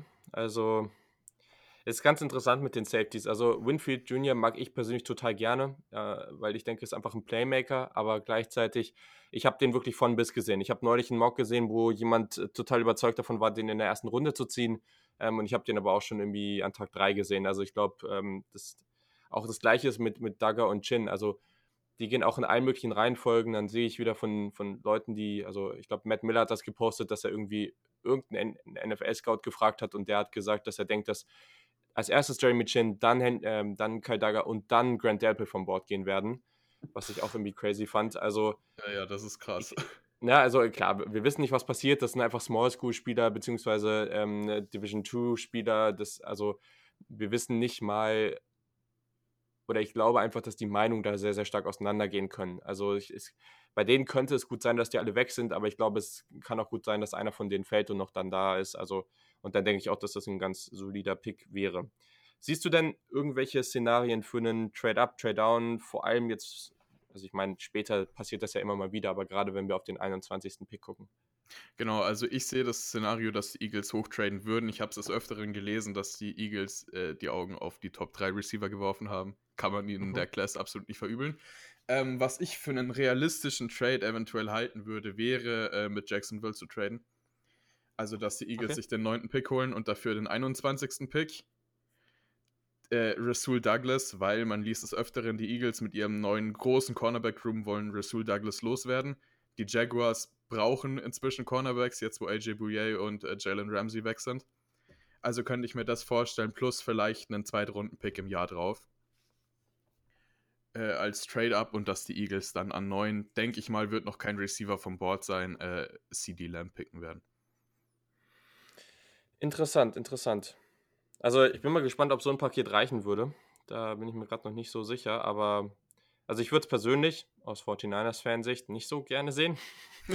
Wenn da jetzt noch ein Team nach vorne kommt, äh, 49ers, die jetzt halt potenziell einen von den Top 3 nehmen könnten. Aber ja, klar. Also ich denke schon, dass es auch Sinn machen könnte. Aber ja, ich glaube, da kommt es halt stark darauf an, wie viel man bezahlen muss. Also das sind am Ende zu den zu den Jacksonville Jaguars, das wären zwölf, wären zwölf Spots hoch, das ist natürlich nicht gerade wenig. Das also, ist krass, ja. ist mir auch bewusst. Ich könnte mir auch vorstellen, dass es vielleicht ein First-Round-Pick nächstes Jahr wird, anstatt dem Second-Round-Pick. Ja, ich glaube, das ist mindestens, ja. muss mindestens sein. Also kommt halt darauf an, wie sie Rasul Douglas sehen. Das ist halt mhm. immer so eine Sache. Ähm, das mit den 49ers macht mir eben Sorgen, weil sonst hätte ich gedacht, okay, die Eagles traden vielleicht mit den Colts, als sie den Pick noch hatten dann wären sie vor den Broncos gewesen, die ja wahrscheinlich auch Wide Receiver picken und hätten eventuell noch Henry Ruggs bekommen können. Aber so müssen sie halt weit nach vorne, weil ich glaube nicht, dass die Niners den 13. Pick abgeben und wenn dann nur äh, für Draft Capital. Und mhm. das haben die Eagles ja auch nicht. Ich meine, die haben dieses Jahr acht Picks. Die haben in den letzten Jahren so wenig Picks gehabt und ein verhältnismäßig altes Team. Also müssen die Eagles dieses Jahr einen Großteil ihrer Picks behalten und wirklich schauen, dass sie viele junge Spieler draften. Mhm. Ja, diese Region da ist ganz spannend, weil ich glaube, man rechnet schon fast so ein bisschen damit, dass die Raiders äh, daran gehen, dass die, dass die 49ers daran gehen, dass die Jets potenziell und die Broncos. Und da ist jetzt die Frage, was passiert. Und dann ist vor allem noch diese Wildcard. Ich glaube, also viele von diesen Teams hoffen entweder auf einen Offensive Tackle aus den Top 4 oder diese einen dieser drei Wide Receiver. Mhm. Und das große Problem ist natürlich, wenn der Offensive Tackle Run schon früh beginnt, zum Beispiel mit den Giants an 4, und wenn die Cardinals sich dann für einen Wide Receiver entscheiden dann wird es halt kritisch. Also dann kann es halt schon für die Niners kritisch werden, wenn es um diese Top 3 geht. Da bin ich wirklich sehr, sehr gespannt, wie es da läuft. Keine Frage. Hinten dran. Und das ist das Schöne an dieser Klasse. Du hast eben nicht nur drei Wide Receiver, sondern du hast auch noch viele andere sehr, sehr spannende Jungs. Aber trotzdem, ich, also ich finde das unglaublich spannend, diese Konstellation, die wir da haben, so bis 15 und, und wie sich das, wie das Board so fällt. Ich glaube, das wird ganz spannend und da wird auch viel von abhängen, wie die Eagles dann handeln. Genau, also ich glaube nicht, also ich habe die Cardinals vor dem Hopkins Trade auf einem Wide Receiver gesehen, gerade CD Lamb ja. und Kyler Murray würden halt perfekt zusammenpassen. Ja. Kann ich mir aber jetzt eher schwer vorstellen. Die Cardinals haben letztes Jahr wahnsinnig viele Wide Receiver gedraftet, ich glaube drei Stück, wenn ich mich nicht täusche. Mhm. Haben jetzt für Hopkins getradet. Also ich glaube, dass sie wirklich für einen Offensive Tackle gehen sollten, um Murray zu beschützen. Genauso glaube ich nicht, dass die Jets für einen Wide Receiver gehen, sondern wenn einer von den Top Tackles noch da ist, eben einen Tackle picken. Ich glaube es auch eher, aber ja, werden wir sehen. Ähm, ich ich, ich fühle mich einfach nicht hundertprozentig sicher und vielleicht sagen sie einfach, komm, lass die Welt brennen und wir holen uns noch äh, CD Lamp und äh, los geht's. Also ich, ich kann, ich, ich, äh, ja, man muss einfach mal abwarten. Aber ich glaube, es ist sehr, sehr spannend und du hast die perfekte Überleitung geschaffen, weil gleich sprechen wir über die Jets. Daher vielen, vielen Dank an dich, Dominik. Das äh, fand ich sehr, sehr spannend und ich hoffe, dass die Eagles am Ende da was raushauen, was dir dann noch gefällt. Oh ja, das hoffe ich auch. Also vielen Dank, dass ich dabei sein durfte. Hat echt Spaß gemacht und äh, viel Spaß bei der Aufnahme danach noch. Vielen Dank.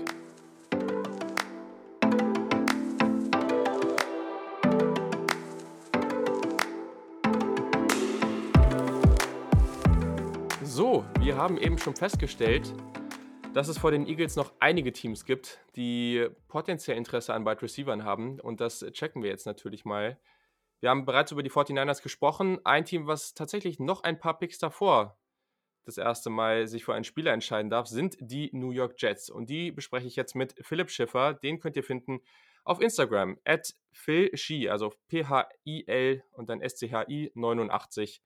Schön, dass du am Start bist. Willkommen im Podcast, Philipp. Ja, hi Julian, vielen Dank für die Einladung.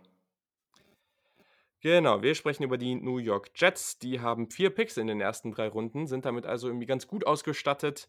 In der ersten Runde ziehen sie an 11, also 10 Picks vor den Eagles, haben da vielleicht eine etwas komfortablere Ausgangssituation. In der zweiten Runde an 48 und in der dritten an 68 und 79. Also ja, schon in allen Runden zumindest in der Mitte, wenn nicht sogar etwas weiter vorne. Ich glaube, das birgt schon einiges an Potenzial, gerade wenn man auf diese Draft-Class guckt, die auf einigen Positionen einiges an Tiefe mitbringt. Was sind denn jetzt so die großen Needs, auf die Jets-Fans wie du jetzt gerade gucken und denken, jo, das muss man unbedingt nach dem Draft im Sack haben? Ja, also ähm, wie du gerade angesprochen hast, Munition ist auf jeden Fall in den ersten drei Runden deutlich vorhanden.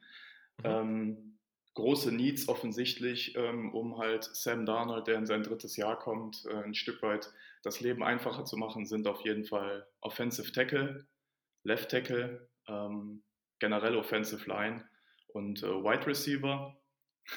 Leider Gottes haben die Jets ja das eine oder andere Need mehr. Ähm, mhm. Sprich, dazu würde ich auch noch Cornerback und Edge Rusher zählen. Das sind so die vier offensichtlichsten ähm, und prägnantesten Needs. Wobei ich in den ersten Runden sehr, sehr gerne lieber Richtung Offensive gehen würde. Mhm.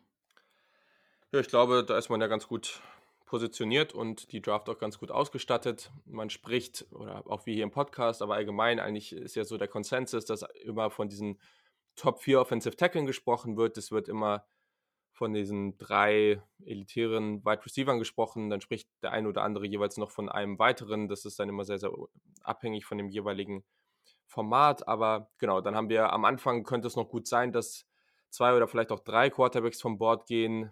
vier erwarte ich jetzt erstmal nicht. Dann kommen noch Spieler wie Chase Young, Okuda, Isaiah Simmons dazu. Also ich glaube, man kann schon damit rechnen, dass man einen der besseren Offensive Tackle oder Wide Receiver ziehen kann an elf oder vielleicht sogar eben die Auswahl hat.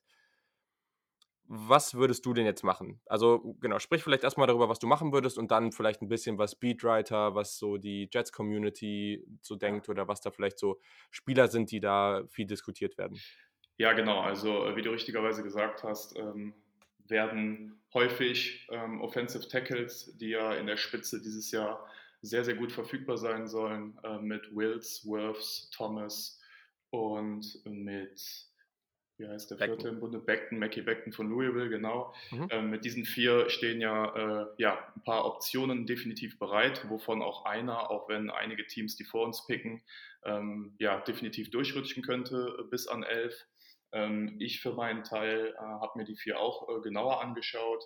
Ähm, man hat natürlich beim Combine gesehen, dass Leute wie Beckton und ähm, Worths da sensationell abgeliefert haben und einfach athletische Fähigkeiten mitbringen, die ja vom anderen Stern sind. Äh, wenn ich mir mhm. den 40-Yard-Dash von Worths angucke, der unter 5 läuft, deutlich unter 5, äh, das ist schon Wahnsinn. Vor allem bei der Größe und bei, der, bei, bei dem Größe. Gewicht. Das ist also, das ist, glaube ich, oh, ich habe ich hab nicht mehr genau den Stat drauf, aber irgendwie für Spieler seiner Art oder vielleicht sogar, oh, ich weiß es nicht mehr, für Spieler ab einem gewissen Gewicht oder irgendwas war er auf jeden Fall irgendwie bei den verschiedensten Statistiken, also vor allem was so Geschwindigkeit, Agilität mhm. und all diesen ganzen Kram angeht, war der irgendwie überall im 99. oder 98. Percentile. Also, ja. also Worths, vielleicht ist der, ich glaube, da gehen die Meinungen auseinander, aber vielleicht ist er jetzt nicht ganz so technisch versiert bereits mhm. wie in den Wills. Mhm. Also habe ich in meinem, auf meinem Board ja auch nochmal ein Stückchen höher, aber wenn es darum geht, dieses rohe Talent und die Athletik, dann ist Worths, also ein absoluter Freak. Also das es gibt so die Spieler, die sind Freak, da sagst du, ja, okay, cool, mhm. der hat schon, der ist schon sehr, sehr athletisch und Worths ist nochmal ein solides Stück drüber. Also für seine Position Wahnsinn. So ist es. Das ist brutal. Du hast das Video wahrscheinlich ja. auch gesehen, wo er da in einem, in einem Pool steht und äh, aus dem Pool raushüpft. Äh, das ist ja. Wahnsinn, was der Junge an Athletik mitbringt. Hat natürlich auch seine ein, zwei Issues noch, äh, die du gerade angesprochen mhm. hast, wie zum Beispiel mhm. die Technik. Ähm, das sind aber Sachen, die, äh, denke ich, zu korrigieren sind unter den richtigen Umständen. Ähm, nichtsdestotrotz äh, habe ich äh, zwei Prospects, ähm, die ich äh, namentlich gerne, sofern sie bis zum 11. Pick durchfallen, bei den Jets sehen würde, was Offensive Tackle betrifft. Das ist zum einen Wills von Alabama. Ähm, mhm. Ich bin da leider Gottes sehr skeptisch, dass der bis 11 äh, fallen wird, ja. weil der ist einfach wahnsinnig gut und führt in meinen Augen auch die Spitze dieser Tackle-Class äh, ja, mhm. auf jeden Fall zurecht an. Ähm, einfach ein überragender Pass, äh, Pass Protector schon in diesen jungen Jahren. Ähm, klar, hat natürlich auch in einer richtig krassen ähm, Offense gespielt. Nichtsdestotrotz, das ist ein, ein Top-Typ. Den würde ich mir natürlich sehr, sehr, äh, sehr, sehr gerne wünschen. Und neben dem würde ich äh, sogar dann zu Andrew Thomas ähm, ja, tendieren. Ähm, okay. Und der äh, macht mir so viel Spaß, weil der ist halt wirklich ein richtig reiner Left Tackle in meinen Augen. Die anderen haben ja alle so ein Stück weit Right Tackle gespielt, Right Tackle angefangen. Andrew Thomas hat drei Jahre Left Tackle in Georgia gespielt seit seinem Freshman Year, ähm, ist mhm. also ein reiner äh, ähm, Left Tackle, nicht Right Tackle, ich weiß nicht, was ich gerade gesagt habe. Left Tackle auf jeden Fall ähm, und mhm. hat halt einen sehr, sehr hohen Floor in meinen Augen. Ähm, ich finde, wäre für unsere O-Line auf jeden Fall, die ja äh, grundsätzlich äh, kernsaniert wurde in dieser Offseason, da einige Bausteine dazugekommen sind, doch recht gut reinpassen.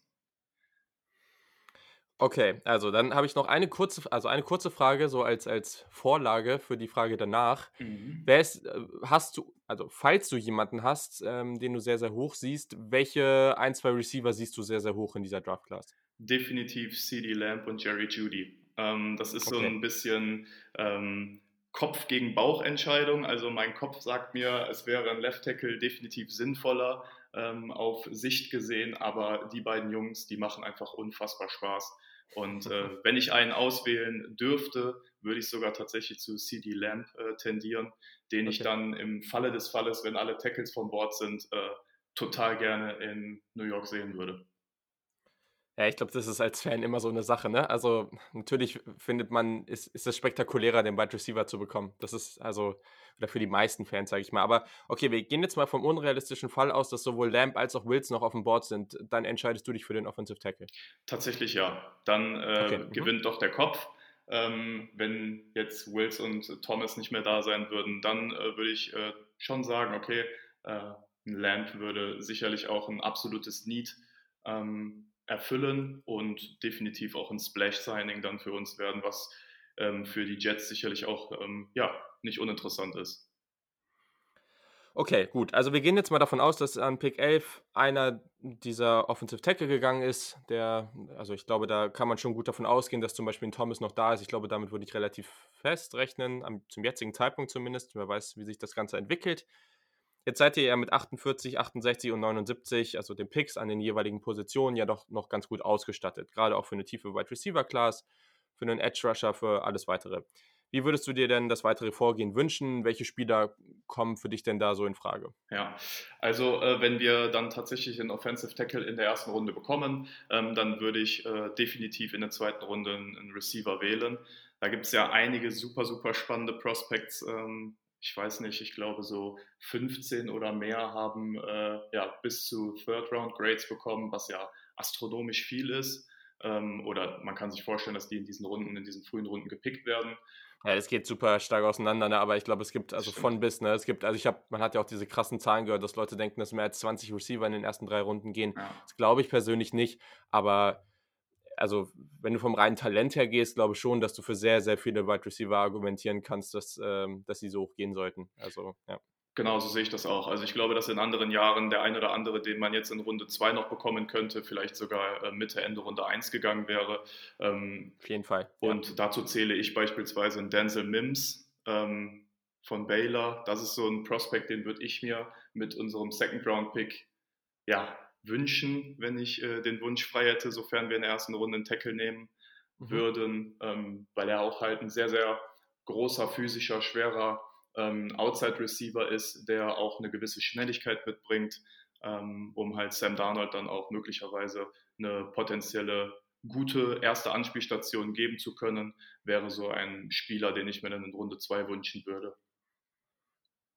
Cool. Okay, und, äh, und danach, was, was wäre danach? So noch ein, zwei Namen oder ein, zwei Positionen? Also du würdest in Edge äh, und, und Cornerback gehen, wahrscheinlich. Ähm, ja. Oder? ja, je nachdem, wie das Board fällt, genau, ähm, würde ich Edge oder Cornerback gehen. Ähm, oder zumindest eins von diesen Needs noch mit einem Third-Round-Pick äh, bedienen. Ähm, mhm. Jalen Johnson als Cornerback ist ein interessanter Name. Damon Arnett ja. von Ohio State ist ein interessanter Name, der durchaus ähm, bis in die dritte Runde fallen könnte.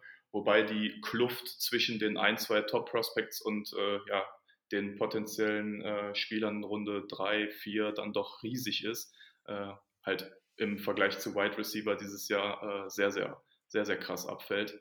Ähm, und ich würde mir gerne noch einen, einen Interior Lineman einfach, äh, um so ein bisschen Tiefe zu bekommen, noch wünschen. Mhm. Ähm, vielleicht ein, Guard, äh, ähm, hier diesen äh, Lemieux von Oregon oder okay. mhm. ne, einen Cushenberry, sofern er, oder also Center natürlich auch, sofern er dann in der dritten mhm. Runde noch verfügbar ist. Ähm, wären auch noch ganz interessante Namen, mit denen ich mich durchaus anfreunden könnte. Also ich glaube an potenziellen Needs ähm, äh, haben wir einige Baustellen, die wir bedienen könnten bei den Jets, leider Gottes. Das ist richtig. Äh, was ich gerade total spannend finde, jetzt auch nach wirklich schon vielen Aufnahmen zu diesem Thema mit verschiedenen Teams. Wir haben eben auch zum Beispiel über Safeties gesprochen bei den Eagles und das ist schon ganz interessant, weil man immer wieder über, man, man sagt so, okay, der und der und der, den könnte ich mir vorstellen und ich denke mir irgendwie relativ häufig dabei, ja, die Wahrscheinlichkeit, dass der schon weg ist, ist ja schon irgendwie groß. Also mhm. Also bei Mims zum Beispiel auch an 48, denke ich auch, dass die Wahrscheinlichkeit groß ist. Allerdings, wenn man mal logisch drüber nachdenkt, wenn man das bei fast jedem Spieler denkt, dann, also irgendwer muss ja übrig bleiben. Deswegen, ich, ich bin sehr, sehr gespannt darauf, wo wir, also man sieht ja auch immer diese Rankings, so nach Tag 1, nach Tag 2 sieht man immer diese Rankings, okay, welche sind noch die besten Spieler auf dem Board? Und ich habe also zumindest jetzt gerade habe ich so ein Gefühl, dass diese, dass diese Boards, die dann da noch entstehen oder noch da von den Spielern, die übrig sind, echt noch ganz gut besetzt sein könnten. Also da ist meiner Meinung nach einiges, einiges an Potenzial und ich habe das Gefühl, dass die Jets da so ganz nette Positionen haben, wo sie dann einfach vielleicht nicht mehr, also an 48 hast du vielleicht nicht mehr diese große Auswahl an Spielern, wie wenn du jetzt relativ am Anfang der zweiten Runde pickst, aber irgendwer wird schon durchrutschen und den nimmst du dann und das hat man in den letzten Jahren eigentlich bei den Jets, wie ich finde, immer ganz gut gemacht, auch wenn es nicht immer super erfolgreich am Ende war, aber äh, guter, also ist jetzt eher am Anfang der Draft gewesen, aber Leonard Williams ist für mich ein gutes Beispiel. Wie viele Leute, wie viele Experten hatten den als Nummer 1, Nummer 2, Nummer 3 Spieler im Draft? Also der wurde wirklich immer als ein extrem guter Spieler gehandelt, ist dann auf 6 durchgefallen, die Jets haben den gezogen, ähm, war auch zu dem Zeitpunkt vollkommen legitim. Alle haben sie dafür gefeiert. Das ist jetzt nicht so gut gelaufen, aber es finde ich auch immer falsch, am Ende zu sagen, oh, hm, das ist ja nicht so gut gelaufen. Da ist jetzt das Front Office dran schuld, weil zu dem Zeitpunkt hätte das jeder gemacht. Also daher glaube ich, dass die Jets da schon in einer ganz guten Situation sind. Wenn wir nochmal kurz ähm, über Trades sprechen, mhm. glaubst du, vor allem beim Pick an 11, könnte man hoch oder runter gehen? Ähm, Runter ist für mich definitiv wahrscheinlicher als hoch. Also hoch würde okay. ich definitiv nicht machen, äh, wobei ich sowieso kein Fan davon bin, ähm, weil im Fall eines Uptrades musst du schon ähm, eine Need auf Quarterback haben, äh, meiner Meinung nach, oder halt wirklich ein Puzzlestück noch brauchen, um gegebenenfalls äh, einen Run oder einen Contending Run in der kommenden Saison zu machen. Ähm, wenn du im Falle der Jets halt so viele Needs hast, die du bedienen musst, bist du froh um jeden Draft-Pick, denke ich. Ein Downtrade könnte ich mir hingegen schon gut vorstellen, wobei ich äh, auch ein Freund bin, äh, möglicherweise in hohen Picks dann auch potenzielles Elite-Talent äh, wählen zu können, weil die machen dich dann in der Summe stärker als ein Prospect, dem man das gegebenenfalls auch zutraut, bei dem die mhm. Wahrscheinlichkeit aber doch geringer ist. Mhm. Ja, ähm, ich finde die Frage halt immer, immer ganz schwierig. Also nehme ich einen Josh Jones in Mitte der 20er als Left Tackle, wenn ich halt einen, äh, weiß ich nicht, einen Worths oder einen Thomas haben könnte. Nur mhm. um halt einen zusätzlichen Drittrunden-Pick für einen, einen Trade-Down oder vielleicht einen Second-Round-Pick für einen Trade-Down ähm, zu bekommen, wo ich dann auch nicht genau weiß, okay, entwickelt sich daraus dann wirklich ein Quality-Starter. Bei den ersten vier ja. Offensive Tackeln kann ich das mit bestem Wissen und Gewissen sagen, dass die Wahrscheinlichkeit sehr hoch ist, dass da zumindest ein guter Starter bei rumkommt. Ja, interessant. Ich glaube, da gehen die Meinungen halt immer ganz stark auseinander. Aber wenn wir jetzt mal das Szenario an die Wand schmeißen, an vier, die Giants ziehen den ersten Offensive Tackle, dann ziehen die Chargers den nächsten. Mm. Und dann kommst du halt an Pick 7, äh, geht ein anderer Spieler von Bord, wie auch immer.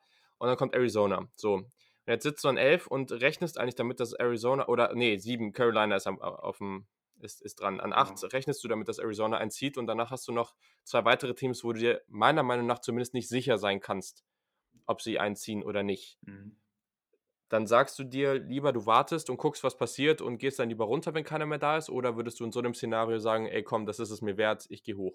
Also wenn wir jetzt explizit über diesen Draft sprechen, dann würde ich äh, stehen bleiben, ähm, mhm. weil ich ja halt noch die Option habe, einen Elite Receiver oder einen potenziellen Elite Receiver ja. zu wählen. Ja. Ne, also deswegen äh, wäre ich da gar nicht so traurig drum, wenn ich, wenn ich ehrlich bin, weil ähm, diese, diese flashy Wide Receiver Class mit äh, CD Lamb und Judy in der Spitze halt uns auch absolut gut zu Gesicht stehen würden. Ähm, deswegen, mhm. um die Frage zu beantworten, in dieser Draft würde ich auf jeden Fall an 11 stehen bleiben und nicht downtraden und auch nicht hochgehen für einen von vier äh, Offensive Tackle. Sehr, sehr spannend. Vielen Dank, dass du dabei warst. Ich äh, fand es äh, wieder sehr, sehr spannend und denke, wir konnten hier eine sehr spannende Perspektive zu den Jets bekommen. Vielen Dank, dass du dabei warst. Das freut mich. Vielen lieben Dank, dass ich dabei sein durfte.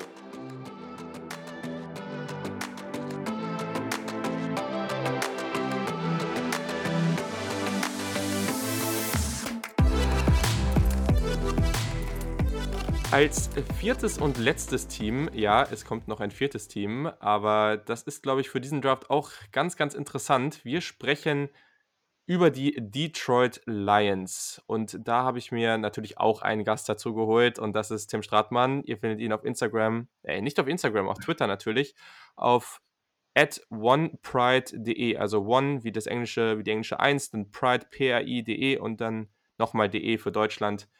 Moin Tim, schön, dass du am Start bist. Moin Moin. Wir sprechen über die Lions. Die haben natürlich eine ganz angenehme Ausgangslage in diesem NFL-Draft, nämlich sie picken an Position 3, dann in der zweiten Runde auch sehr früh ebenfalls, dann in dem dritten Pick in der zweiten Runde insgesamt 35. In der dritten Runde ist es dann Pick 67 und 85. Also wir haben hier vier Picks in den ersten drei Runden. Wir sprechen am Ende natürlich auch nochmal über das Potenzial runter zu traden. Also das könnten vielleicht auch noch ein paar mehr werden. Die Lions stehen da schon ganz gut da was sind denn jetzt so die großen Needs, die, wenn, wenn der Draft jetzt rum ist und du guckst drauf und sagst, die Positionen müssen unbedingt abgedeckt sein? Ja, da habe ich mir vier Needs aufgeschrieben. Zum einen Wide Receiver, weil wir keinen Wide Receiver über die Saison 2020 hinaus unter Vertrag haben. Mhm. Dann des Weiteren Guard. Nach dem Abgang von Glasgow ist da eine große Lücke entstanden. Auf Right Guard jetzt, auf Left Guard hatten wir auch schon eine Lücke letzte Saison. Also mhm. Da kann man auf jeden Fall mal einen Spieler holen.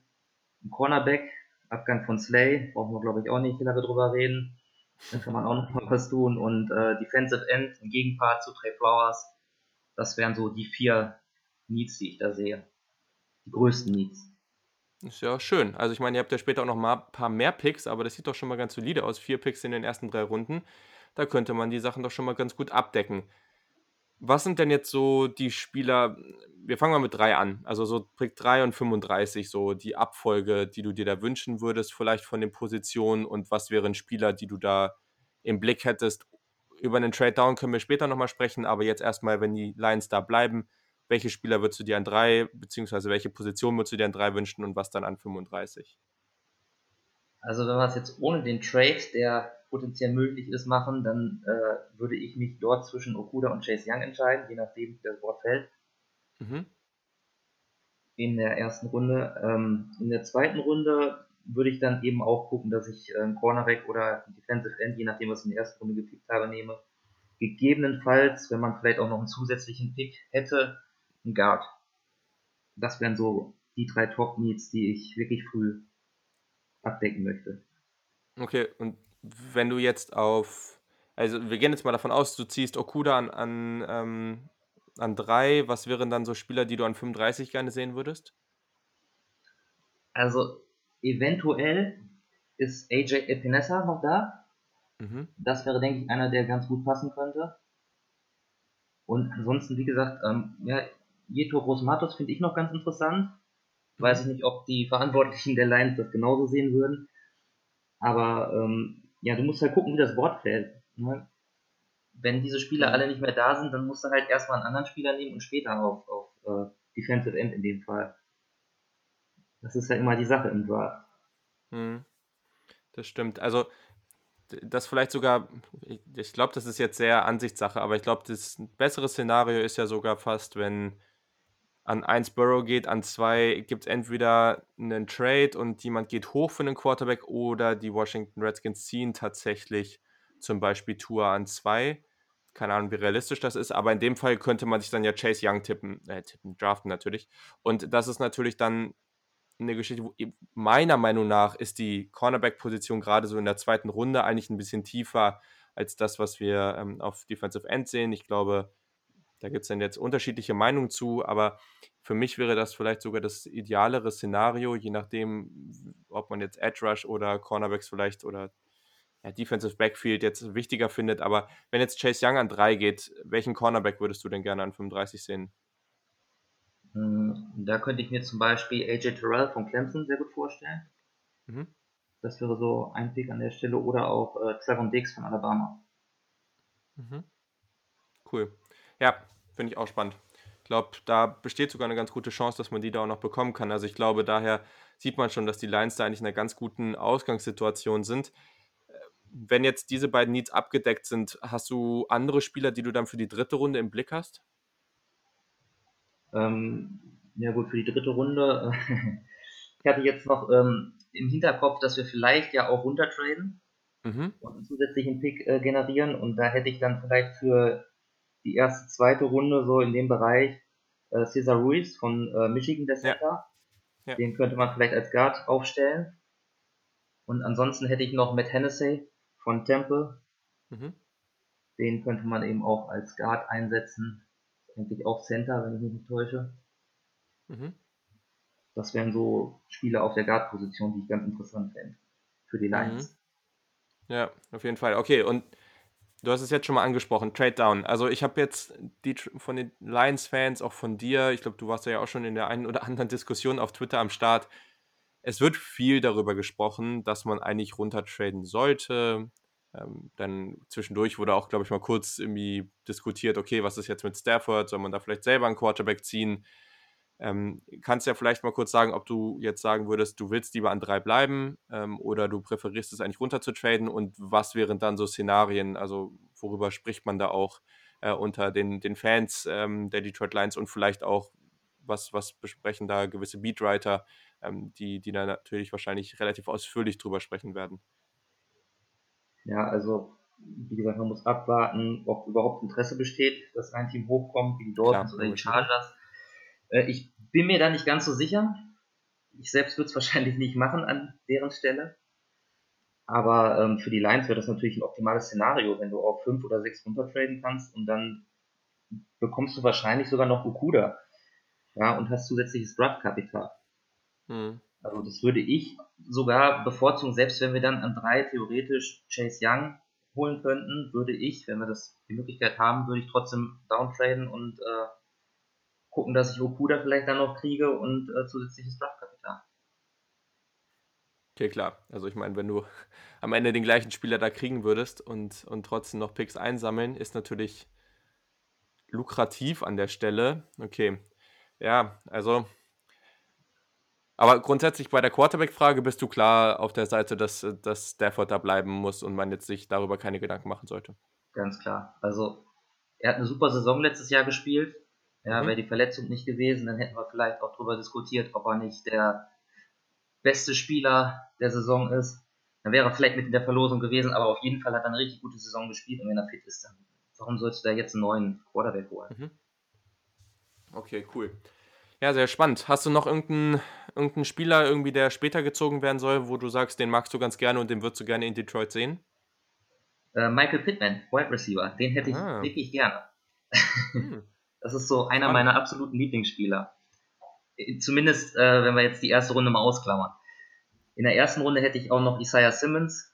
Das ist, glaube ich, mhm. mein absoluter Lieblingsspieler in dieser Draftklasse, aber es ist sehr unwahrscheinlich, dass der zu den Lions geht. Interessant. Ja, ist, also gerade mit Blick auf Kenny Golladay ist es natürlich spannend mit Pittman. Ne? Ich glaube, klar gibt es da noch einige Unterschiede, aber gerade so von, von der Statur, Größe, ähm, gewisse Athletik und so weiter, sind das sicherlich auch Spieler, die, die ähnliche Faktoren mitbringen. Daher schon mal ganz spannend. Also wenn man dann vielleicht an der einen oder anderen Stelle, ähm, ich meine, für nächstes Jahr eh hat man dann ja auch noch agilere Spieler dabei, wenn jetzt irgendjemand anderes dann von den besseren Receivern für nächstes Jahr dann nicht mehr in, oder für die übernächste Saison dann nicht mehr im Kader steht. Mhm. Da vielleicht auch nochmal der Faktor, dass man da einen kleineren Receiver noch dazu holt, dann hat man vielleicht da auch eine ganz interessante Kombination. Finde ich spannend, ja. Ja, ich könnte mir vor allem auch vorstellen, dass man vielleicht sogar zweimal aktiv wird bei den Wide Receivers. Ich meine, die mhm. Klasse ist gut und du hast wirklich diesen Bedarf, dann, weil du nicht weißt, wie nächstes Jahr die Lage ist. Total. Ja, ich meine, klar, ne? Also spät, so vierte, fünfte Runde, je nachdem, wie das Board fällt, gerade bei den Receivern. Also ich glaube, das wird eine der spannenden Thematiken, weil du guckst drauf und sagst, mir fallen jetzt zum Beispiel Spieler ein wie einen KJ Hill, wie ein Tyler Johnson oder sowas. Das sind ja auch Spieler, das kann sein, dass die dritte Runde gehen. Das kann aber auch sein, dass die da in der fünften noch sitzen, weil die Klasse so tief ist und halt nicht alle so einen, diesen extremen Ansturm in den ersten zwei, drei, vier Runden nicht gibt dann, dann kann es ja noch sein, dass du, und äh, Tyler Johnson zum Beispiel ist eh ein Fall, ich mag den eigentlich sehr, sehr gerne, aber ich habe jetzt auch schon mehrfach gelesen von Experten aus den USA, die halt den eher in der fünften Runde oder sowas sehen. Kann ich nicht nachvollziehen, aber gleichzeitig wissen wir nicht, wo er geht. Also ich glaube, es gibt viel Potenzial für auch nochmal so ein, ja, eher so ein Slot-Receiver, jemand, der, ich meine, Pittman und Golladay, das sind jetzt nicht so die Spieler, die für ihr extrem feines äh, Route Running bekannt sind. Ähm, vielleicht gibt es da halt noch eine ganz gute Alternative und in diesem Draft, also, und wenn es spät Van Jefferson oder sowas ist, also ich glaube, da gibt es Alternativen. Definitiv. Also die Klasse ist wirklich sensationell. Ich habe mir, glaube ich, 33 Receiver angeguckt. Also und es hätten wahrscheinlich noch mehr sein können und jetzt immer noch irgendwelche tollen Spieler gefunden. Das ist ja. Wahnsinn. Wahnsinn.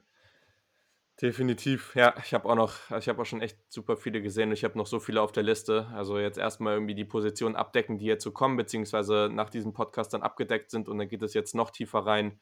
Und gleichzeitig hat man auch das Gefühl, man liest und, und sieht so viel über Spieler, die man halt vorher schon irgendwie gerankt hat, dass man sich auch öfter nochmal denkt, vielleicht muss ich da noch mal ins Tape, vielleicht muss ich da noch mal ein bisschen rumschauen ja. und, und das ist ja immer so. Also das Ranking ist wahrscheinlich erst richtig final, dann wirklich ein paar Tage vom Draft. Deswegen ähm, super spannend und gerade bei den Receivern, glaube also selten so eine spannende Draft-Class gehabt. Da stimme ich dir auf jeden Fall zu. Total. Ja, cool. Perfekt. Ich glaube, dann haben wir zu den Lions äh, ein ganz gutes Bild bekommen. Vielen Dank, dass du am Start warst. Sehr gerne. Danke für die Einladung. Und genau, jetzt war es das dann auch wirklich mit dieser Ausgabe. Wieder sehr, sehr lang geworden, aber ich hoffe, ihr seid jetzt trotzdem gut informiert hier rausgekommen. Ich glaube, vier sehr interessante Gespräche zu diesen Teams gehabt. Davor die Tight Ends und die Interior Defensive Linemen. Nächste Woche geht es dann weiter. Da wird es irgendwie unterschiedlichste Themen geben. Also ich muss jetzt mal gucken, es kommt noch ein Mock Draft und dann wird es nochmal eine Analyse irgendwie Big Board allgemein geben, Änderungen auf dem Big Board. Vielleicht spreche ich nochmal ein bisschen über die Wide Receiver und Quarterbacks. Ich glaube, solche Geschichten, ähm, einfach auch Spieler, wie gerade schon gesagt, die ich mir nochmal angeguckt habe. Den einen oder anderen Sleeper, da ist noch genug zu tun. Also in diesem Sinne, habt noch eine schöne Woche und bis zum nächsten Mal.